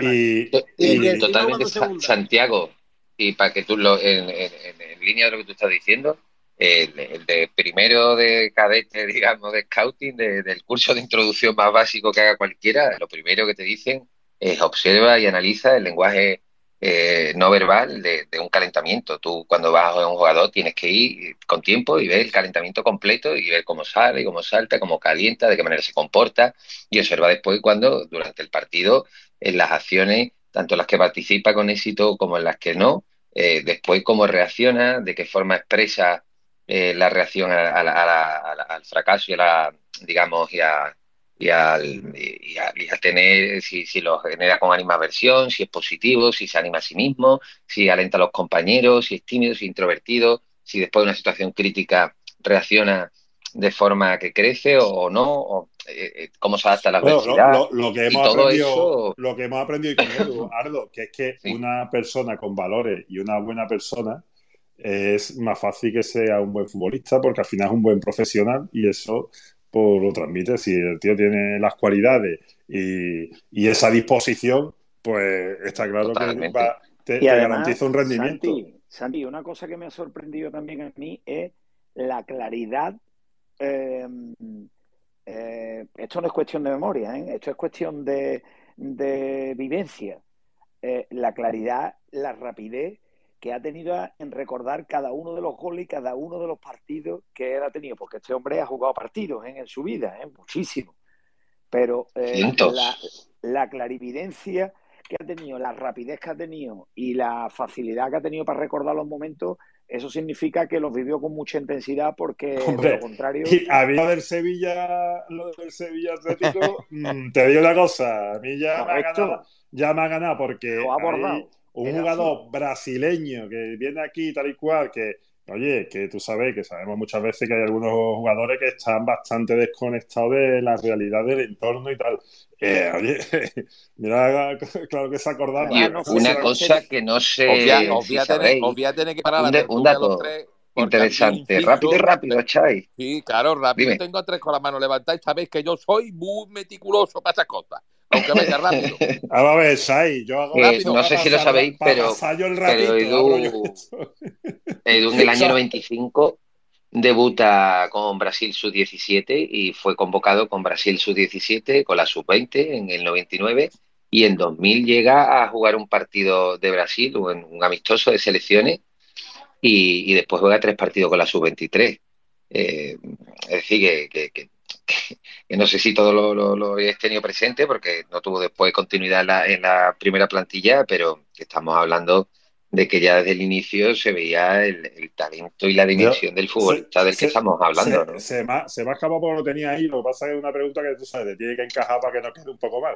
Pero es verdad que, que Edu, con la calidad que tenía, la trayectoria que había tenido, que no llegara a, la selección absoluta brasileña, porque quería preguntar un poco cómo lo había visto él, por qué cree que eso fue así, pero bueno, era también una pregunta que te tiene que encajar bien, porque si no parece un poco que da, tú sabes, fea. Total, eh, que hay unos señores que nos quieren interrumpir, Ardo. Nos quieren interrumpir, no, es que... Con lo bien que con todo el derecho del mundo nos callamos y vamos a escuchar lo que seguro que es súper interesante. le voy a dar la buena noche a Garita, por favor, de mi arma. Que es que, perdona, Garita, es que esto, es que esta gente empiezan con, la, con sus cosas, mi arma, y es que no hay manera de callarlo, de verdad. Buenas noches. Yo voy, a ser más breve que, voy a ser más breve que yo. Lo primero, mm, las gracias, mm, agradecer infinitamente el trabajo que hacéis y, y el rato que, que nos habéis brindado con, con la presencia de, de Edu en mí en, nuestro en, vuestro skate. Eh, para empezar por lo peor. ya lo dices bien, es nuestro, porque es de todos. No solo de los que estamos aquí arriba, sino de todos los que estáis también abajo. Esto, esto, es mío que le doy yo al botón. El día que la pague yo. yo lo primero es. Os voy a narrar un poquito cómo he vivido el space porque el espacio, perdón. porque porque ha sido un poco rocambolesco. Yo empecé a escuchar porque estaba deseando de oír a Edu y tal, pero no traer, empezó a cortar la, comunicación y, no había manera, no me enteraba de nada. Total, que antes de cabrearme, corté y enchufé TV Y me enganchan en TV con el homenaje a la, a la Copa del 77. Y he llorado. He llorado. He llorado porque Sabaté, que es un catalán que vive en Cataluña, que tiene menos conexión que ninguno de los que están por aquí por Sevilla, mm, ha escrito un libro de las vivencias de aquella, de aquella copa y el tío en su exposición al final, cuando dice viva el dice no, viva el Real Betis y no le sale lo de Valenpié porque se le quiebra la voz y me ha hecho llorar y un tío que vive en Cataluña, que ha pasado por ahí por el Betis, como han pasado tantísimos jugadores, y el tío con la emoción, el sentimiento que habla del Betis y que dice viva el Real Betis Balompié. Increíble. No solo eso, sino que vuelvo a engancharme con ustedes y ya el colmo de los colmos ha sido lo de lo de hoy a, a Edu narrar su vivencia. ¿no? Yo pude disfrutarlo durante todos los años que se, bueno, llevo siguiendo a y yo soy veterano, pero especialmente en una en una visita a Liverpool donde disfrutamos como cochinos a pesar de, del empate a cero y de que no teníamos nada café, pero qué viaje, Dios mío, qué viaje. Y nada más, mmm, que yo que me he tenido dividido entre el homenaje al 77 y ustedes, hasta que ha acabado el, el programa de radio de, de TV. Que reitero, muchas gracias. No pasa nada porque Santiago te lo va a poner en todas las plataformas y lo puede escuchar todas las veces que quiera, ¿verdad? Totalmente, totalmente. Este mi amiga Rocío está pidiendo la palabra ahora porque mi amiga Rocío también nos hace los lunes lo mismo, con que estamos, estamos acostumbrados, Garita, tranquilo, ¿sabes? Nos Venga, hacen la cama. y, y, un inciso muy rápido y ya no y ya me callo un ratito, Shai, te lo prometo. El Betty, tío, la grandeza del Betty es las emociones tan grandes que hemos vivido juntos, tanto en el Villamarín como en esos desplazamientos. Porque ese man que pierda es eso, es esas emociones tan brutales que hemos compartido y que yo estoy convencido de que al jugador le llegan, porque en muchos momentos, eh, y no te hablo a lo mejor tan obvio de cómo canta el himno, eh, todos hemos vivido como el campo levanta el equipo, ¿no? En, situaciones y cómo, y cómo ruge y tiembla y, eso tiene que llegar. Y, y, más allá de los títulos, porque los títulos después, pues sí, eh, pasa el tiempo y como decía la canción de Pata Negra, pasa la vida, pasa la gloria. Y, no, claro, no de ello. Pero el, el, eh, eh, es eso, tío, esas emociones que hemos vivido juntos en, en el campo eso, eso es un, eso es la memoria imborrable del Real Betis Balompié, lo que hace que tengamos esa grandeza que cualquiera que sin saber nada viene de fuera y está allí y se va diciendo esto que yo vivido es increíble porque se establece esa magia de, esos momentos, de esas emociones, como cuando vas a un concierto y tienes ese momentito de magia y conectas con la música y todo es brutal y especial y, te abrazas con el de al lado simplemente para celebrar la vida y lo maravilloso del momento, pues eh, eso tenemos la suerte de vivirlo cada partido en casa y eso es el Real Betis Balompié y eso no tiene precio ni, dimensión. Pues ahora vamos a vivir, ahora vamos a vivir esos momentos, nos va a contar nuestro amigo Casi, que tenemos aquí con la manita levantada y nos va a contar eso. Casi buenas noches. Buenas noches. Mira, en principio daros las gracias, ¿vale? Porque, o sea, yo no pedí antes ni la palabra. Yo desde que dijiste que, que iba a hablar con él, yo digo, esto no me lo pierdes. Porque es que yo después, o sea, yo soy de finales del 86, de diciembre, entonces mi primer ídolo con recuerdo para mí es Alfonso. Tenía todas las botas, todas las camisetas de Alfonso, la tenía de 20.000 colores diferentes. Pero es que después, a pesar de haber pasado tantos grandes jugadores, para mí Edu es que, yo qué sé, es que es más que un ídolo. Y hoy, gracias a ustedes, pues he podido ver el valor humano que tiene como persona y a la vez me he sentido más reconfortado en tenerlo como ídolo porque me he dado cuenta que, a ver, sabemos que los béticos no somos tontos. A un bético le puede gustar mucho un jugador que hemos tenido en un momento puntual, pero cuando tú idolatras a alguien y le tienes ese cariño y luego al paso de los años ves que es recíproco y que él vive el Betis desde que ha estado aquí como un bético más, ahí es cuando de verdad me di cuenta de que, de que tengo como ídolo a la persona correcta. Y nada, y quería daros las gracias porque de verdad, vamos, estoy hasta nervioso y no está ni él aquí porque es que, vamos, estoy disfrutando como un niño chico. Así que nada, solo pues escucháis de verdad. Y Santiago, muchísimas gracias a todos los compañeros. Yo lo vuelvo a repetir, casi, que es que de verdad, que nosotros estamos aquí de hablante, pero es que si no estuvierais todos los que estáis oyentes, es que esto no tendría sentido. Tú imagínate nada más los ocho de, aquí arriba. Escuchando, Entonces esto tiene el mismo sentido para ustedes que para nosotros. Y, y, yo he estado ahí abajo, ahora estoy aquí arriba y mucho estoy abajo y, y así sucesivamente. Entonces, no tendría sentido. Eh, quiero que David quiere aportar algo. Yo una cosa muy rápida, muy rápida, porque mira, me, he acordado antes y además he visto la foto de mi amigo Limone digo, y, me he acordado cómo se ha llenado la pantalla de corazones, de aplausos y de todo, cuando la primera respuesta a la pregunta de mi amigo José Carlos, el control de Manuel, si se alegraría por el descenso de, del eterno rival, ha sido que sí, ¿no? Después ya la ha dado ahí un par de rodeos y dice, bueno, es mejor tener por aquí, pero yo me quedo... La, la, bondad cristiana de Claro, claro, yo me quedo con la primera. Pero como qué momento más bonito cuando se ha llenado esta pantalla de corazones verdes y cuando Edu ha dicho que se alegraría con esto, ¿vale? Eh, ha sido maravilloso. Se ha alegrado, pero poco por el mal ajeno. Es que es muy cristiano. hay que porque tenéis que entenderlo, hombre. Que no, que no, David, mira, te cuento. Eh, Edu se le ha pegado la hojana sevillana. ¿eh? la hojana de Triana, y ha cogido y ha dado, primero ha dicho que sí, después ha dado un poquito de hojana, o sea que eso es así. Vamos, ha dicho que sí, después ha querido quitar los titulares. después a su hojanita. Mira, yo ahora con el permiso de Pupu y de Antonio, que ya han hablado, vamos a darle paso a Rocío y después a Mario, ¿vale? Y usted, como usted ya había hablado, para que hable todo el mundo, ¿vale? Venga, Rocío, buenas noches. Rocío, que ya ha terminado la tele del Betis, ¿no? No, no, Rocío ya está aquí, hombre, Rocío ya ha visto ya. Pues, pero vamos, hoy te digo una cosa, hoy hemos, hoy hemos mm, disputado, yo creo que en todos los actos tenemos esta disputa Juan Busto. Mira, mira. Juan Busto Pero es que yo doy paso y ustedes a vuestro rollo. Es que es, Santiago, tú, venga ahí, venga. Rocío, no te respetan, Rocío, no te respetan. Entra, Rocío. Hablo muy, hablo muy poco en mi espacio y yo aquí estoy para, para, lucirme. esto es un espacio de autopromoción personal para lucirme. Rocío, al favor, entra y, y, calla ya a estos dos hombres. Al favor, ya.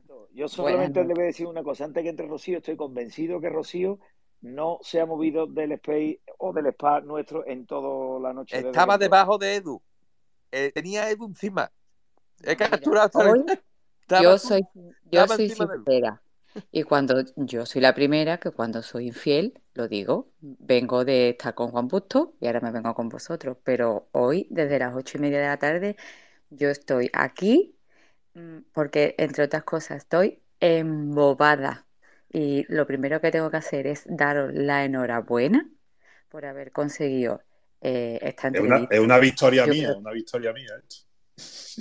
Ah, bueno, pues. me lo tomo como algo, como una victoria personal. He tenido que traer a Edu, pero, pero la victoria es mía.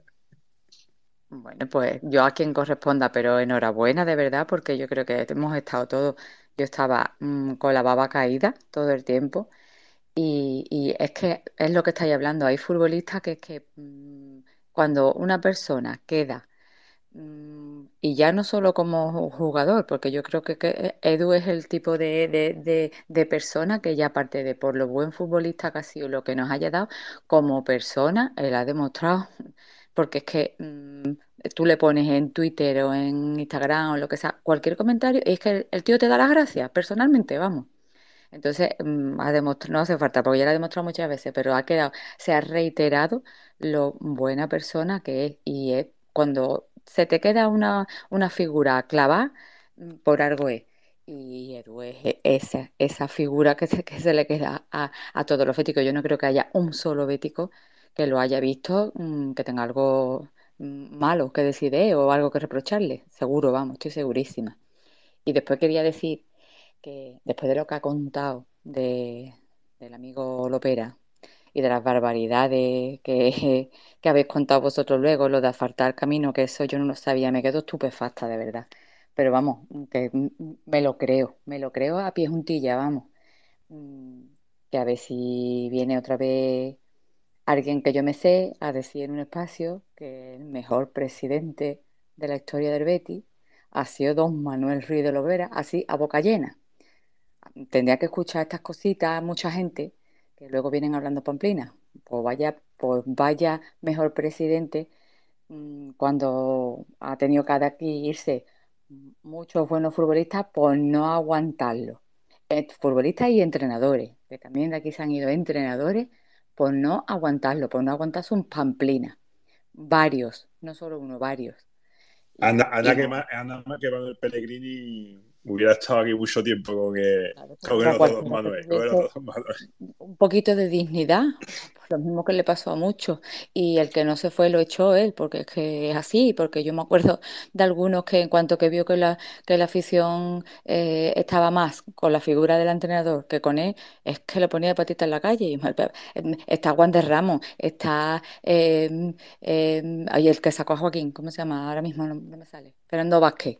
Eh, yo esa gente, si se fueron de aquí llorando. Yo me acuerdo de las ruedas de prensa de despedida de esos entrenadores y, y montones de futbolistas que, que, se han ido de aquí y luego con el tiempo te han dicho, no, es que yo, esto no había que lo aguantara. Y Edu, vamos, lo acaba de decir él, ha sido uno de ellos. Y bueno, bueno, pues mira, para el pasado, pasado es y ya está. Pero te la ha pasado bien, ¿verdad, Rocío? Hombre, yo ya te, eso te iba a decir, digo, iba a reiterar que he estado con la babita caída, porque ha sido un placer escucharlo. Aparte que es que es súper interesante, o sea, el tío es súper educado, mm, me ha llamado la atención. Se expresa súper bien, ¿eh? que, fíjate que, son gente humilde, porque, porque al final la vida la explica, no, no, no entraba mucho ahí, pero, bueno, gente humilde que, eh, se hace futbolista y tal, pero bueno, tiene una prepa, eh, se ha preparado luego profesionalmente y, y se expresa estupendamente, vamos. Sí, pero a mí me particular, lo que te iba a comentar me, ha llamado particularmente la atención que le ha contestado a todos los que le habéis preguntado ah, por su nombre. Cierto. Se, ha fijado, se ha fijado en el nombre de cada uno para contestarle personalmente. Eh, eh, todos los que habéis entrado, le habéis hecho la pregunta, ¿qué? se ha dirigido a vosotros por vuestro nombre. O sea, que eso ya es un detalle de, clase y de categoría y de Claro, de mí habrá dicho este tío es chino o algo, porque claro, o sea, ahí ya se habrá dicho, se habrá vuelto loco, pero bueno, ¿qué vamos a hacer? reiterarme mi enhorabuena, la verdad, súper bien. Y si esto es puesto a pedir, mm, como ya habéis abierto la veda, ¿no? Mm, aquí... Tú pide, tú pide. Eh, perdona, es que mal leído el pensamiento. Ah, Tony ¿Qué quieres tú, a Tony? Mira, pues mira, tú sabes lo que pasa. Si traemos... Os cuento, cuento un poco la, eh, la problemática que, me encuentro yo con, cuando eh, trabajo de producción. Mm, estoy buscando perfiles que utilicen Twitter, porque mira, el caso de Edu utiliza redes sociales, sobre todo Instagram y tal, pero, pero Twitter algo menos, pero tiene su usuario de Twitter, que hay algunos que ni tienen, por ejemplo, Tony Pratt, no sé si tiene usuario, ahora mismo no tiene ni usuario de Twitter. Y ahora hay que explicarle usar Twitter que se registre tal cual y ahora explicarle lo del Space. Y ya yo creo que es que se me hace muy complicado. ¿eh? Tenemos que. que explicamos lo del Clubhouse. Pero eso es peor todavía. Eh, yo sé que, que Tony Prano tiene usuario de Twitter porque si lo tuviera, yo lo sabría.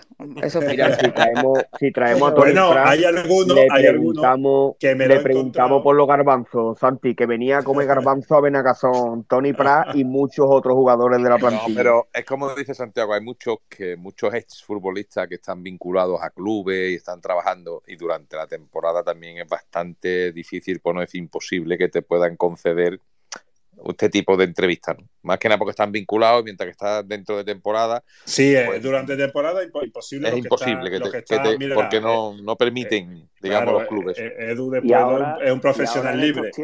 y en estos tiempos que corren menos, antes, ya os he comentado a vosotros que con Joaquín, cuando estaba en la Fiorentina, mm, a mí no me puso ningún problema. Sin embargo, eh, años antes, cuando estuvo en el Málaga, yo intenté, yo hablé con él, guaseé con él, porque me dio el teléfono Tony Dobla y me dijo, y me dijo Joaquín, es que no puedo, es que no me dejan del departamento de comunicación, lo siento mucho. Pero es que tú tienes que buena cosa. Porque estaba Pellegrini, es que Pellegrini no, tiene guardado a todo. Mira, digo yo. ¿Cuántas veces habéis escuchado, antiguamente, cuántas veces escuchábamos una entrevista en el larguero, en cualquier, eh, se lo dio la manera, yo qué sé, en, en, mil programas por la noche se escuchaba una, una entrevista a un futbolista que estaba en activo, un montón de veces.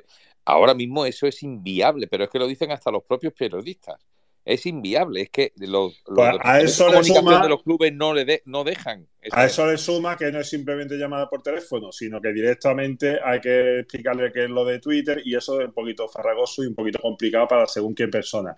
Ah, también me ha ocurrido de un futbolista exfutbolista de Real Betis Balompié que lo tenía en esto y, y, bueno, creo que lo, que lo haremos, lo haremos con ese futbolista. No te preocupes pero, que con ese Pero me dice, me dice, el usuario de Twitter que tengo es secreto y prefiero que nadie sepa que es mío. y luego me voy a ver, luego me fui a ver el usuario y digo, anda, digo, vale, vale, no te preocupes, que tengo un perfil que ya lo utilizamos aquí con la Fundación Heliópolis, que es Bético Invitado, que es el que vamos a usar para esas cosas, ¿vale? Así pues le a la palabra a tu querido compadre Mario, que sabe que... Venga. También que Mario paisano, quiere hablar esta noche. Rocío, dime, ¿quiere acabar? Eh, sí, un segundo. Nada más, mm, Santiago, también te digo, Alfonsito sí tiene perfil de Twitter, ¿eh? Ahí lo dejo. sí, Alfonso está ahí en la lista, está en la lista. Él sí tiene. A ver, además Alfonso puede venir también como representante de la oposición. Eso da mucho morbo.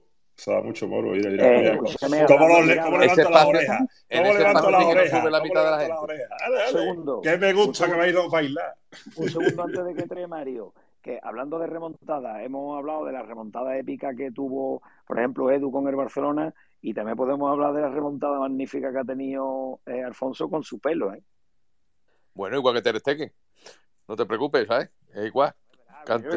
estamos hablando de No, no, que no es por nada. Pues mira, otro, otro motivo más para yo entrevistarme con Alfonso. Mira, pues le vamos, le vamos a dar paso a Mario, que tiene un pelo en esa foto, un pelazo, que comparado con no, lo, lo tiene, de Santiago, yo creo que, el Yo estoy intentando no quedar desayunar porque me dejan ridículo. Me tomo la tostada, pero me hunde la moral. Es que no Mario te extraña con esa mata pelo que tiene Mario y ahora viéndote tu foto, pues Santiago, la verdad es que yo voy tu camino para ti, Santiago, más que para Mario, pero bueno, vamos a dejarlo ahí.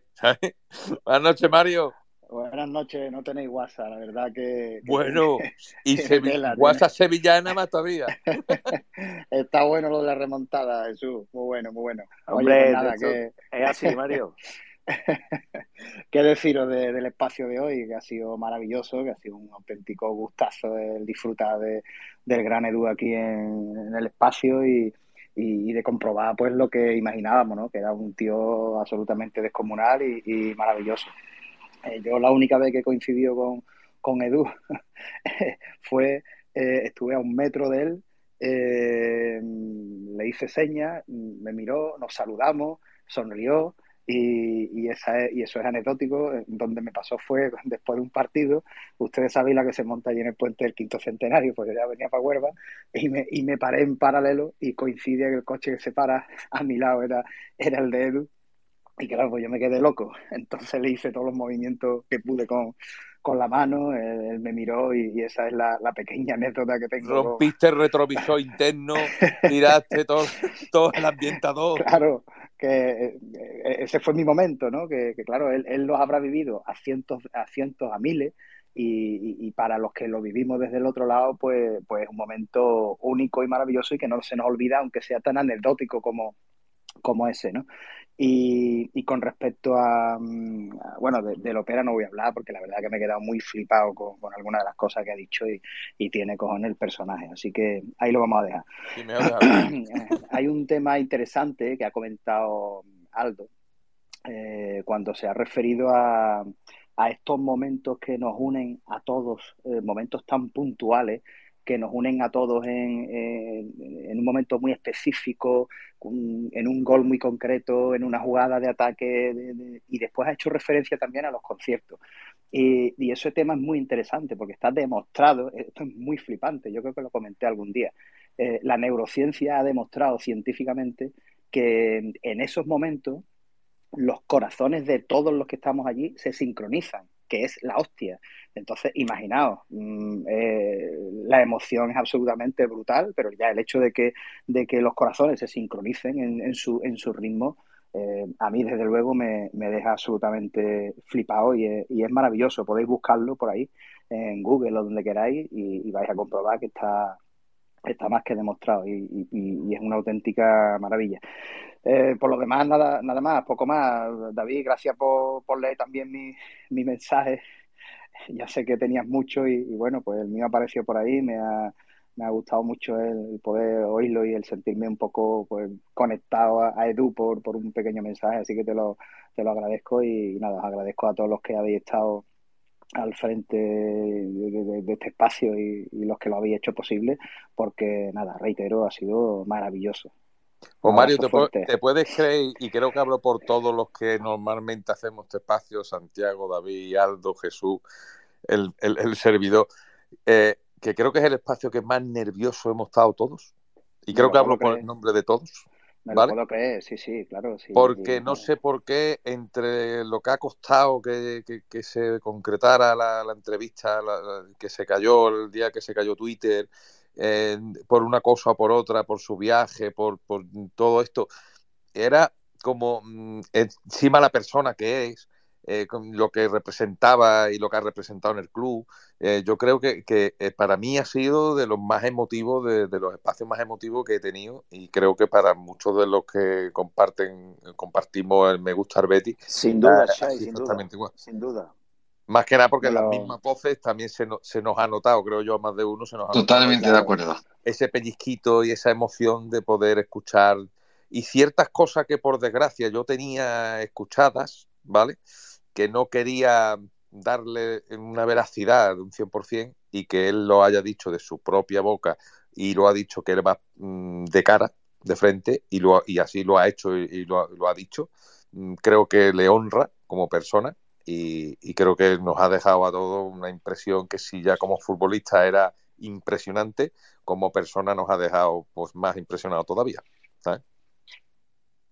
Y bueno, ahora ya sí le voy a dar la palabra a Antonio, que ya tiene la manita levantada. Mario, ¿has terminado? ¿Quieres decir algo más? Sí, pensé que había cerrado ya. No, no, me despido y os, mando un abrazo fuerte, que, pensé que había cerrado y he estado tosiendo y, y, os he debido dejar sordo más de, no, no, más de uno. Un abrazo, Mario.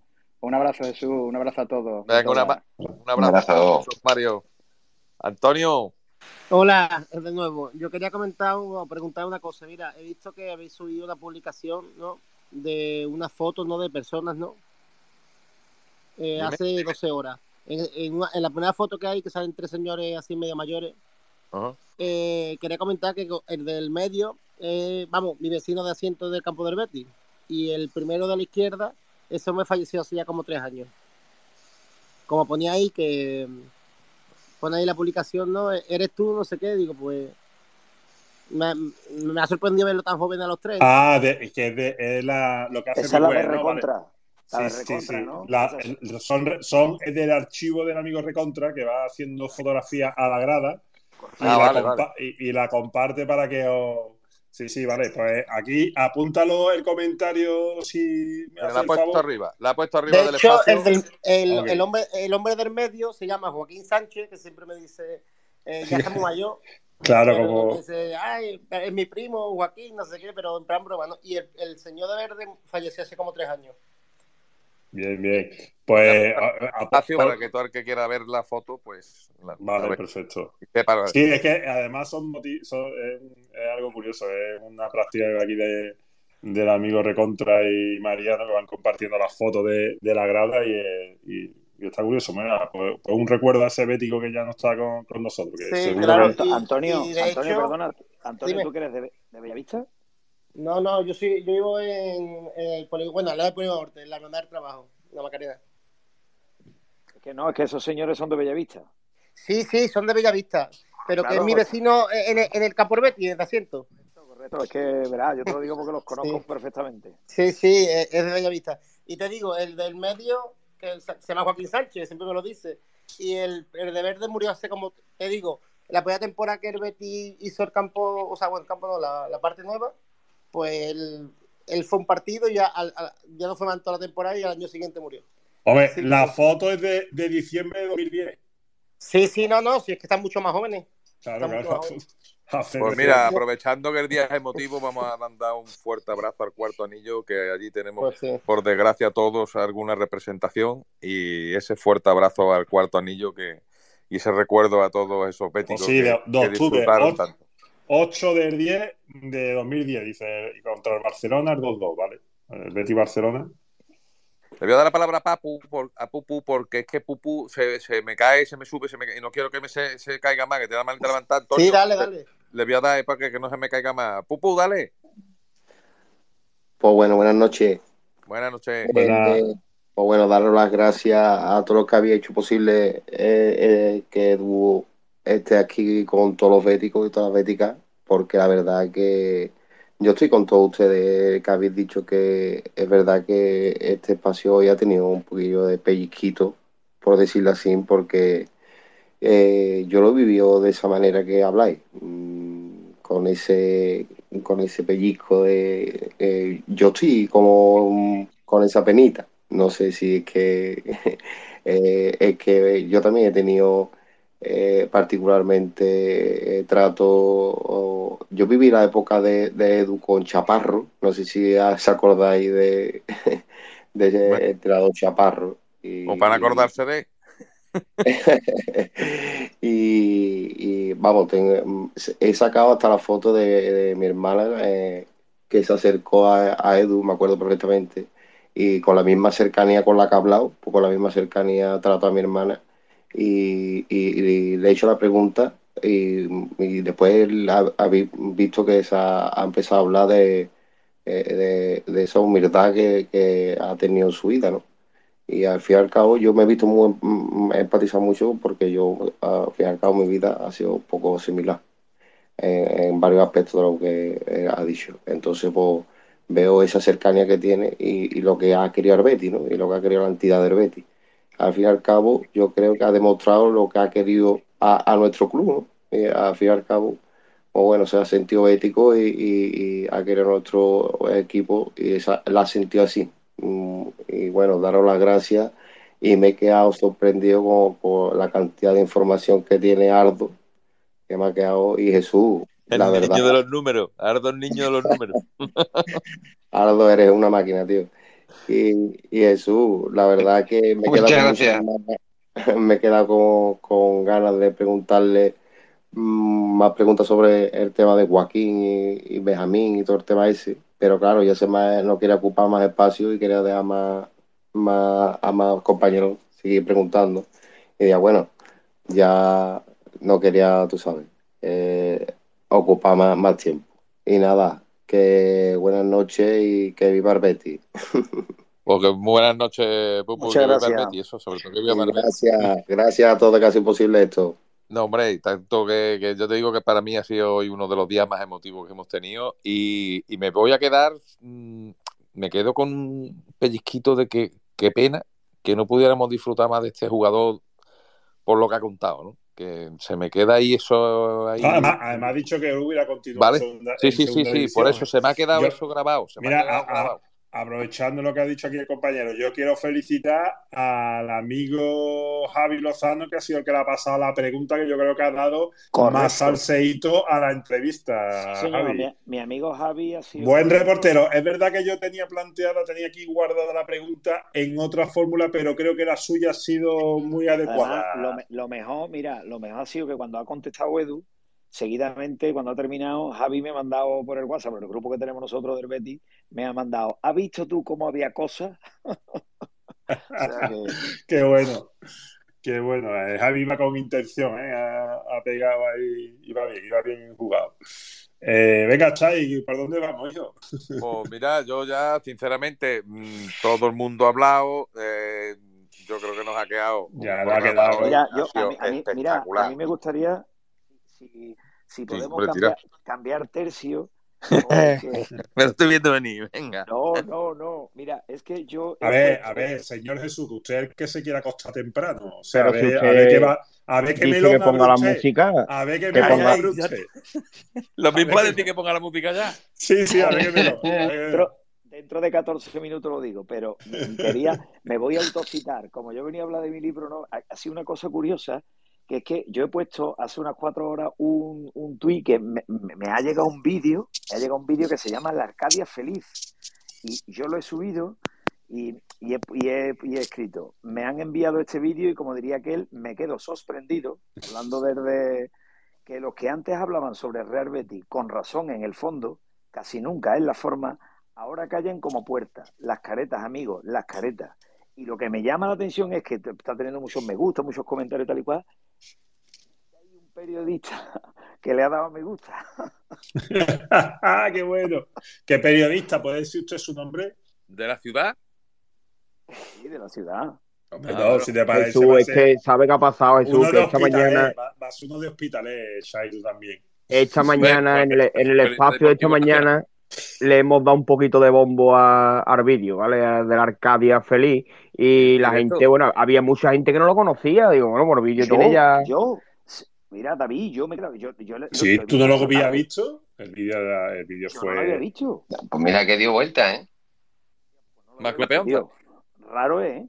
Pero a mí me ha, me ha sorprendido verlo y me ha encantado. Y el vídeo es, es que el vídeo lo borda. Y ya lo que ya me sorprende es que haya un periodista que haya dicho, eh, foto ya le haya dado a me gusta. esto, ya es, esto ya es de portereta gorda, vamos. Hombre, es que esta, está, la cosa se está girando, ¿eh? Ya la Arcadia feliz. Pero y ahora, ahora, ahora, que traemos a Conchita con la máquina y le vamos preguntando a Jesús, oye Jesús, ¿es este periodista? Y que diga Conchita, sí, dice la verdad o no.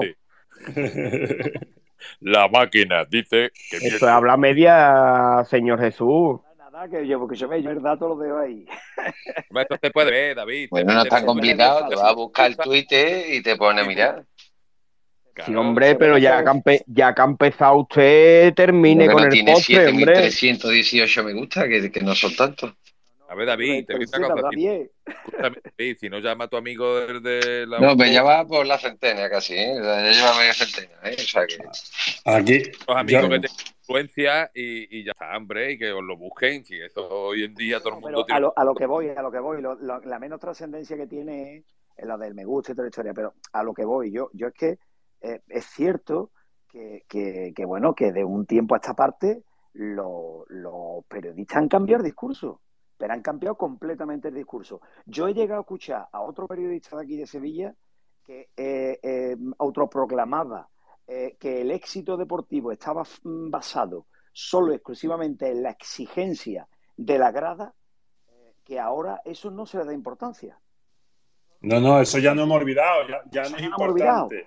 Pero eso tiene algo que ver, pero eso tiene algo que ver con el cambio climático, creo yo, ¿verdad? Sí, sí, puede ser, puede ser por la lluvia del hemisferio norte. el monzón, afecta a la humedad. El y el Betty lo ha arreglado, con lo de Forever Green lo hemos arreglado. ¿eh? Claro, claro. Hombre, yo me voy a quedar. Yo la camiseta reciclada. Eh, yo me voy a quedar también con una cosa que bien ha dicho, porque le ha preguntado Manu sobre el eh, lo de Pellegrini, ¿vale? Si todo el mérito a un equipo, y él lo ha dicho bien claro. Eh, creo que eso es una cosa que tenemos que tener todo el mundo, que después salen muchos dimes y diretes, y de que si Pellegrini, el, eso es todos, ¿eh? lo ha dicho Edu, ¿eh? es, todo, el conjunto del club, de Pellegrini está aquí porque lo han traído, quien lo ha traído, etcétera, etcétera. Y yo creo que, hay una eso.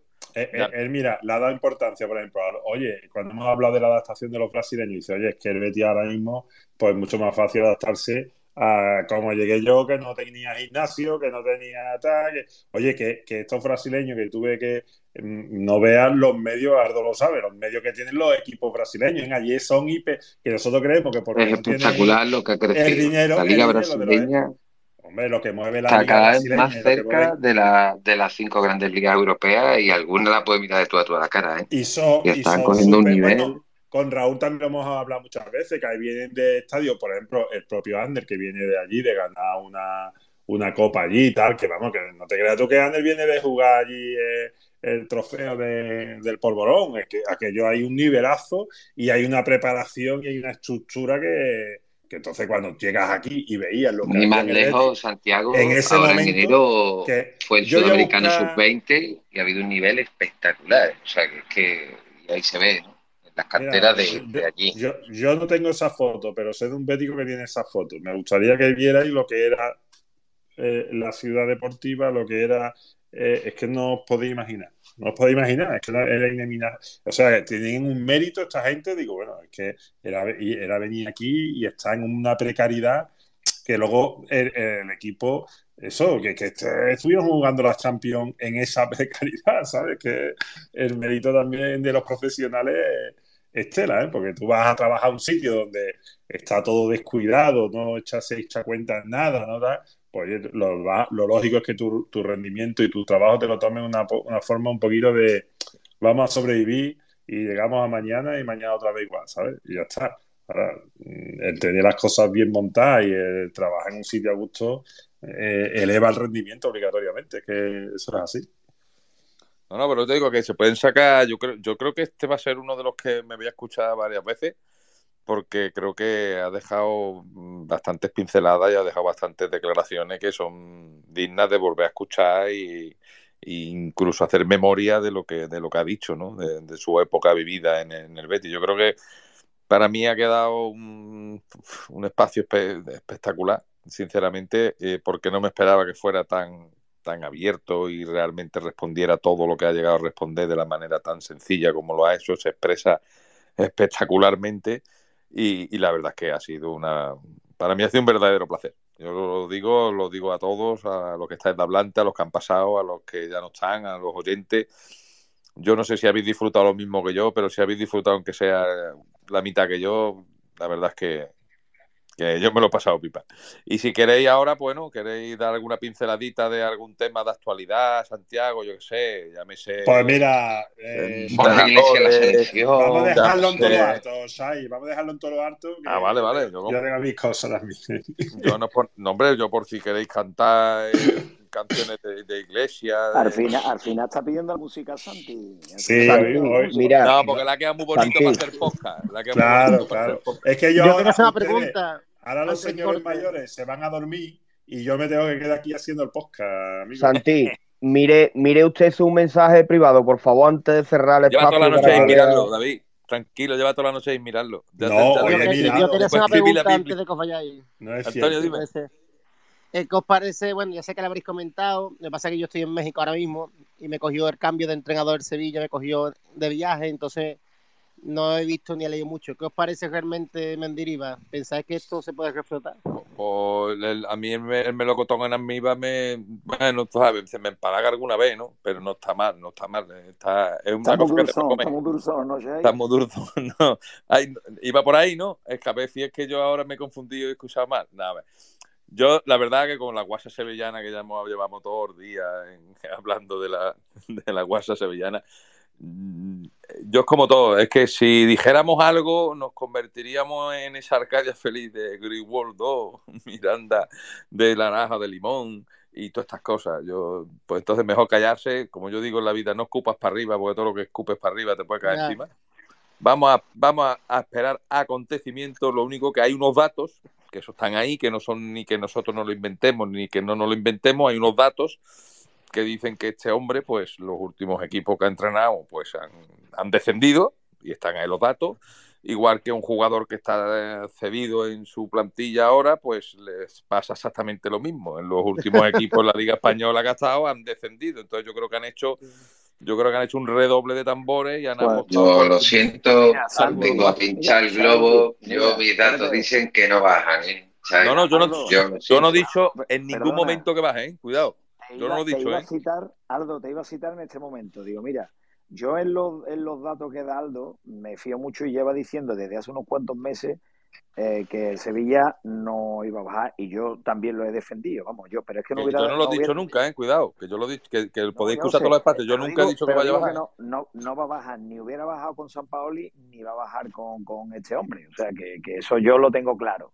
Eh, lo tengo claro, pero bueno, el hecho de que. Pues ellos no tan claro, porque si te digo yo que lo tienen claro que con San Paoli no bajan, no lo echan. Están acojonados. Están acojonados. Que lo tienen claro ellos, eso nada, y eso te lo compro. Ya lo sé, pero escúchame, pero, pero desde el punto de vista del, del involucrado, siempre uno lo ve la cosa mucho más negativa. Eh, es, vamos, yo no sé, tendría que ser una. es una, un poco negativa, no, tú es que no estás haciendo la cuenta ponderada que dicen los matemáticos. Tú estás haciendo las cuentas y yo, que no le da, que no le da. como que no le da? No le da, no le da porque, porque el Sevilla lleva toda la liga sin ganarle a ninguno de los 10 de arriba y ahora juega siete partidos con gente que están en los 10 para arriba.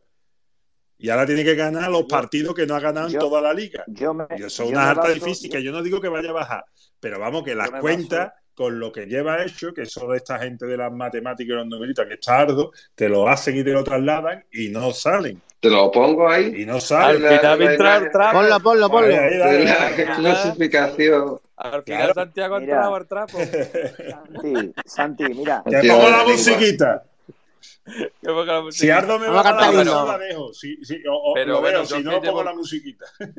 No, no, yo, yo me fijo. en, en ese sentido, yo creo que todo lo que nosotros nosotros tenemos que sentarnos con el bol de palomitas en, la fardita, disfrutar de nuestro equipo y a poderse disfrutar de lo que pasa en la feria Ya está. es lo único que yo digo, que, disfrutemos. Ya está. Además, esos son temas que no son para espacios de Twitter, son para Clubhouse. Sí, sí, también, también, de esto de neones, también de esto de, de, barra. La música, Santi, de mientras que pone algo que, que, el señor Ramírez Oye, eh, estoy pensando. Ahí los tiene. Eso es, lo que tú querías, ¿no? ¿Dónde lo ha puesto? Es que espérate. Arriba, a mí arriba, me, arriba, es que me tarda en cargar esto, tío. Yo, a mí no me va el tema de las actualizaciones, no tengo yo problema con el iPhone, pero hay, no que sé pagar por qué. hay que pagar internet. No, no, cuando pones las imágenes arriba, oye, no, no me salen de, de directo. Pero, Aldo, pero explícame, ¿estos números a qué se refieren? ¿El Sevilla dónde va a acabar? Porque claro, aquí salen números, pero es que como, como tú siempre, tú pones los números, pero no. No, hombre, vamos a ver, ahí lo que ve. No, no, ahí, ahí, ahí, escúchame, ahí ves cómo ha quedado el Sevilla contra los diferentes partidos, de tanto en casa como fuera, con respecto a la clasificación. En verde los que ha ganado, en amarillo los que han empatado y en rojo los que ha perdido. Y, la, y los que están en blanco tienen la fecha de cuando se disputa. Ahí los tienen. Total, que esto tiene que ser Uno, dos, como la avenida La Palmera cuando Pero que no va a bajar. El, el, Sevilla seguramente yo creo que 14 puntos mínimo hace aquí a final de temporada y, yo creo que con eso le da para salvarse. A ver, Ardo, Ardo, yo no, no seré yo, no seré yo el que te vaya a llevar a la contraria, pero tú estás diciendo ahora mismo 14 puntos. ¿Qué va a conseguir? ¿La mitad de los puntos que lleva ahora en los poquitos partidos que queda? En 12, digo. Lo que no ha conseguido en 14, eh, lo va a conseguir en 12. Que no, que, no, que no sea yo el que te voy a llevar a la contraria porque yo sé que esos son números. Y una cosa, y una cosa que hay Mientras las matemáticas no digan lo contrario, todo puede pasar. Pues mira, hay, hay, hay, partidos. Me sorprende. Eh, Aldo, mira, hay partidos que son, te digo, el Cádiz, el Valladolid, ya te digo, dos partidos que esos equipos van a jugar en su casa Uy, ahora te parece a Ceballos hablando. No, no, bueno, pues te, me explico. Van a jugar en su casa dos equipos de los de abajo, de los que tú tienes que ganar, y que a ellos no le hacen falta ganarte. Que a ellos no le hace falta ganarte. Ellos con empatarte te dejan atrás. ¿eh? Y eso en esto se ponen los partidos muy complicados. ¿eh? Muy complicados, yo no sé, pero, pero vamos, que, sí, que es difícil que baje. Qué difícil que Mira, condicionará mucho, la, Santiago. Está la cosa complicada como para irse a buscar a Mendiliva, que el tío tampoco el histórico que tiene Mendiliva es, ¿sabe? Que Mendiliva no es la vividad, ¿sabes? El otro día en un Spider Sevilla decían esta gente que como el Elche jugara, como jugó contra la Sociedad y los equipos, que no, que no ganaban ni un partido aquí fin de temporada. Pero escúchame, pero que te digo una cosa, que decían que, que el Certa como está ahora que no le ganan ni de coña, que el otro tampoco le ganaba, o sea, están, no te acojonado, están que se ven en segunda. Mira, yo lo, yo lo único que voy a decir mm, en este sentido es que lo que sí me alegro es que se haya dicho ya de una vez, y lo he dicho antes en un espacio, eh, que se ha fichado un entrenador para no bajar a segunda. ¿Vale? Es decir, y lo han dicho ellos, lo dicen ellos, no lo decimos nosotros, no, no, lo dicen ellos. Han fichado un entrenador para no bajar a segunda. Y eso ya, para mí, es, mm, bueno, bajarse de toda esa expectativa que siempre han tenido, que si ganamos cinco partidos nos metemos a luchar por UEFA. claro, es que, es, que hace, es, que hace dos semanas o tres estaban diciendo que podían llegar a la UEFA. Pues por, por, eso mismo digo, ahora ya están diciendo que han fichado un entrenador para no bajar a segunda y para intentar mantenerse. Y lo vuelvo a repetir porque lo he repetido hasta la saciedad, creo que en casi todos los, los espacios. Eh, lo bonito no va a venir este año, lo bonito va a venir con las inscripciones del año que viene ahí será cuando empiece la gran diversión de, esto y cuando hay que coger y comprar las palomitas y tener un microondas bien apañado porque no va a dar basto el microondas haciendo palomitas, ya lo digo yo. ¿Vale? Y yo ya por mí, Santiago, ya pues pon la, música, Santi, pon la música. Vale, yo, yo, quería hablar, yo quería hablar de Pérez Solano, no, de Pérez Solano, que no hemos hablado, ¿no? De que se supone que tenemos ahí a un bético en la de secretario en la invitación de... Pero no lo digáis tanto que lo estáis descubriendo, hombre, dejadlo que trabaje. Pero si lo dicen ellos, eh, pero lo dicen ellos en todos los tweets, cada vez que dicen de... Hay que ver al hombre que no tiene derecho a trabajar, hombre, será un magnífico abogado. Ha quedado una noche perfecta. Le doy. Por la música, ah, y lo peor es que Nota se lleva comisión, Pillo. Qué, qué bonita. lo peor es que Nota se lleva comisión. Nos vamos a Clubhouse, señores. Ahí os veo. Venga, buenas noches, Bético y Bética. Buenas noches a todo el mundo. El beticismo es algo mágico. Buenas noches. Viva el Betis que pierda. Viva Real Betis Balompié. Ahí está el Peñita, ahí está el Peñita. Desde que era un niño me enseño mi viejo. Peñita se queda para el final. Peñita es al final. Peñita es al final. que llena mi alma de noche y de día, buscando la gloria, camino a tu vera, hacia el paraíso que está en la palmera. Nunca estarás solo, siempre te los malos momentos, primer mandamiento es el man que pierda. Me gusta el Betis, yo soy bético de toda la vida. No me hace falta ganar ni la Champions ni la Liga, ni el Sevilla ni el Blanca. Solo un grito en mi garganta. Mucho Betis campeón.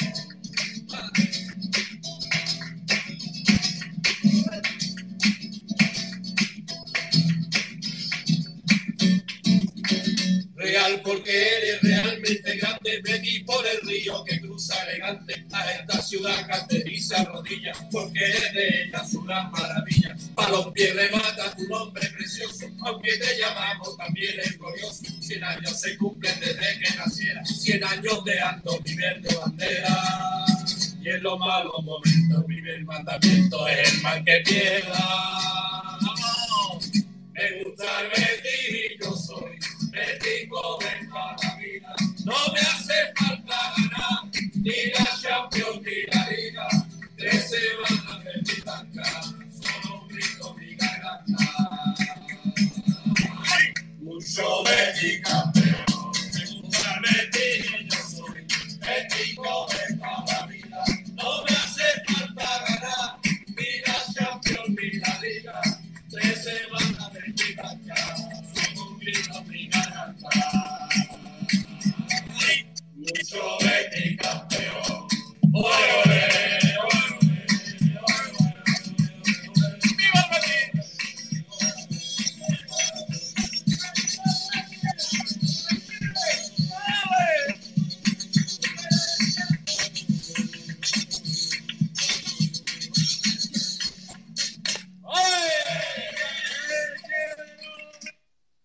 ¿Y ese era el periodista? Joder, coño. Para que tú veas, para que tú veas, Santi. Joder, vaya, vaya. Tierra, anda, tierra. Buenas noches.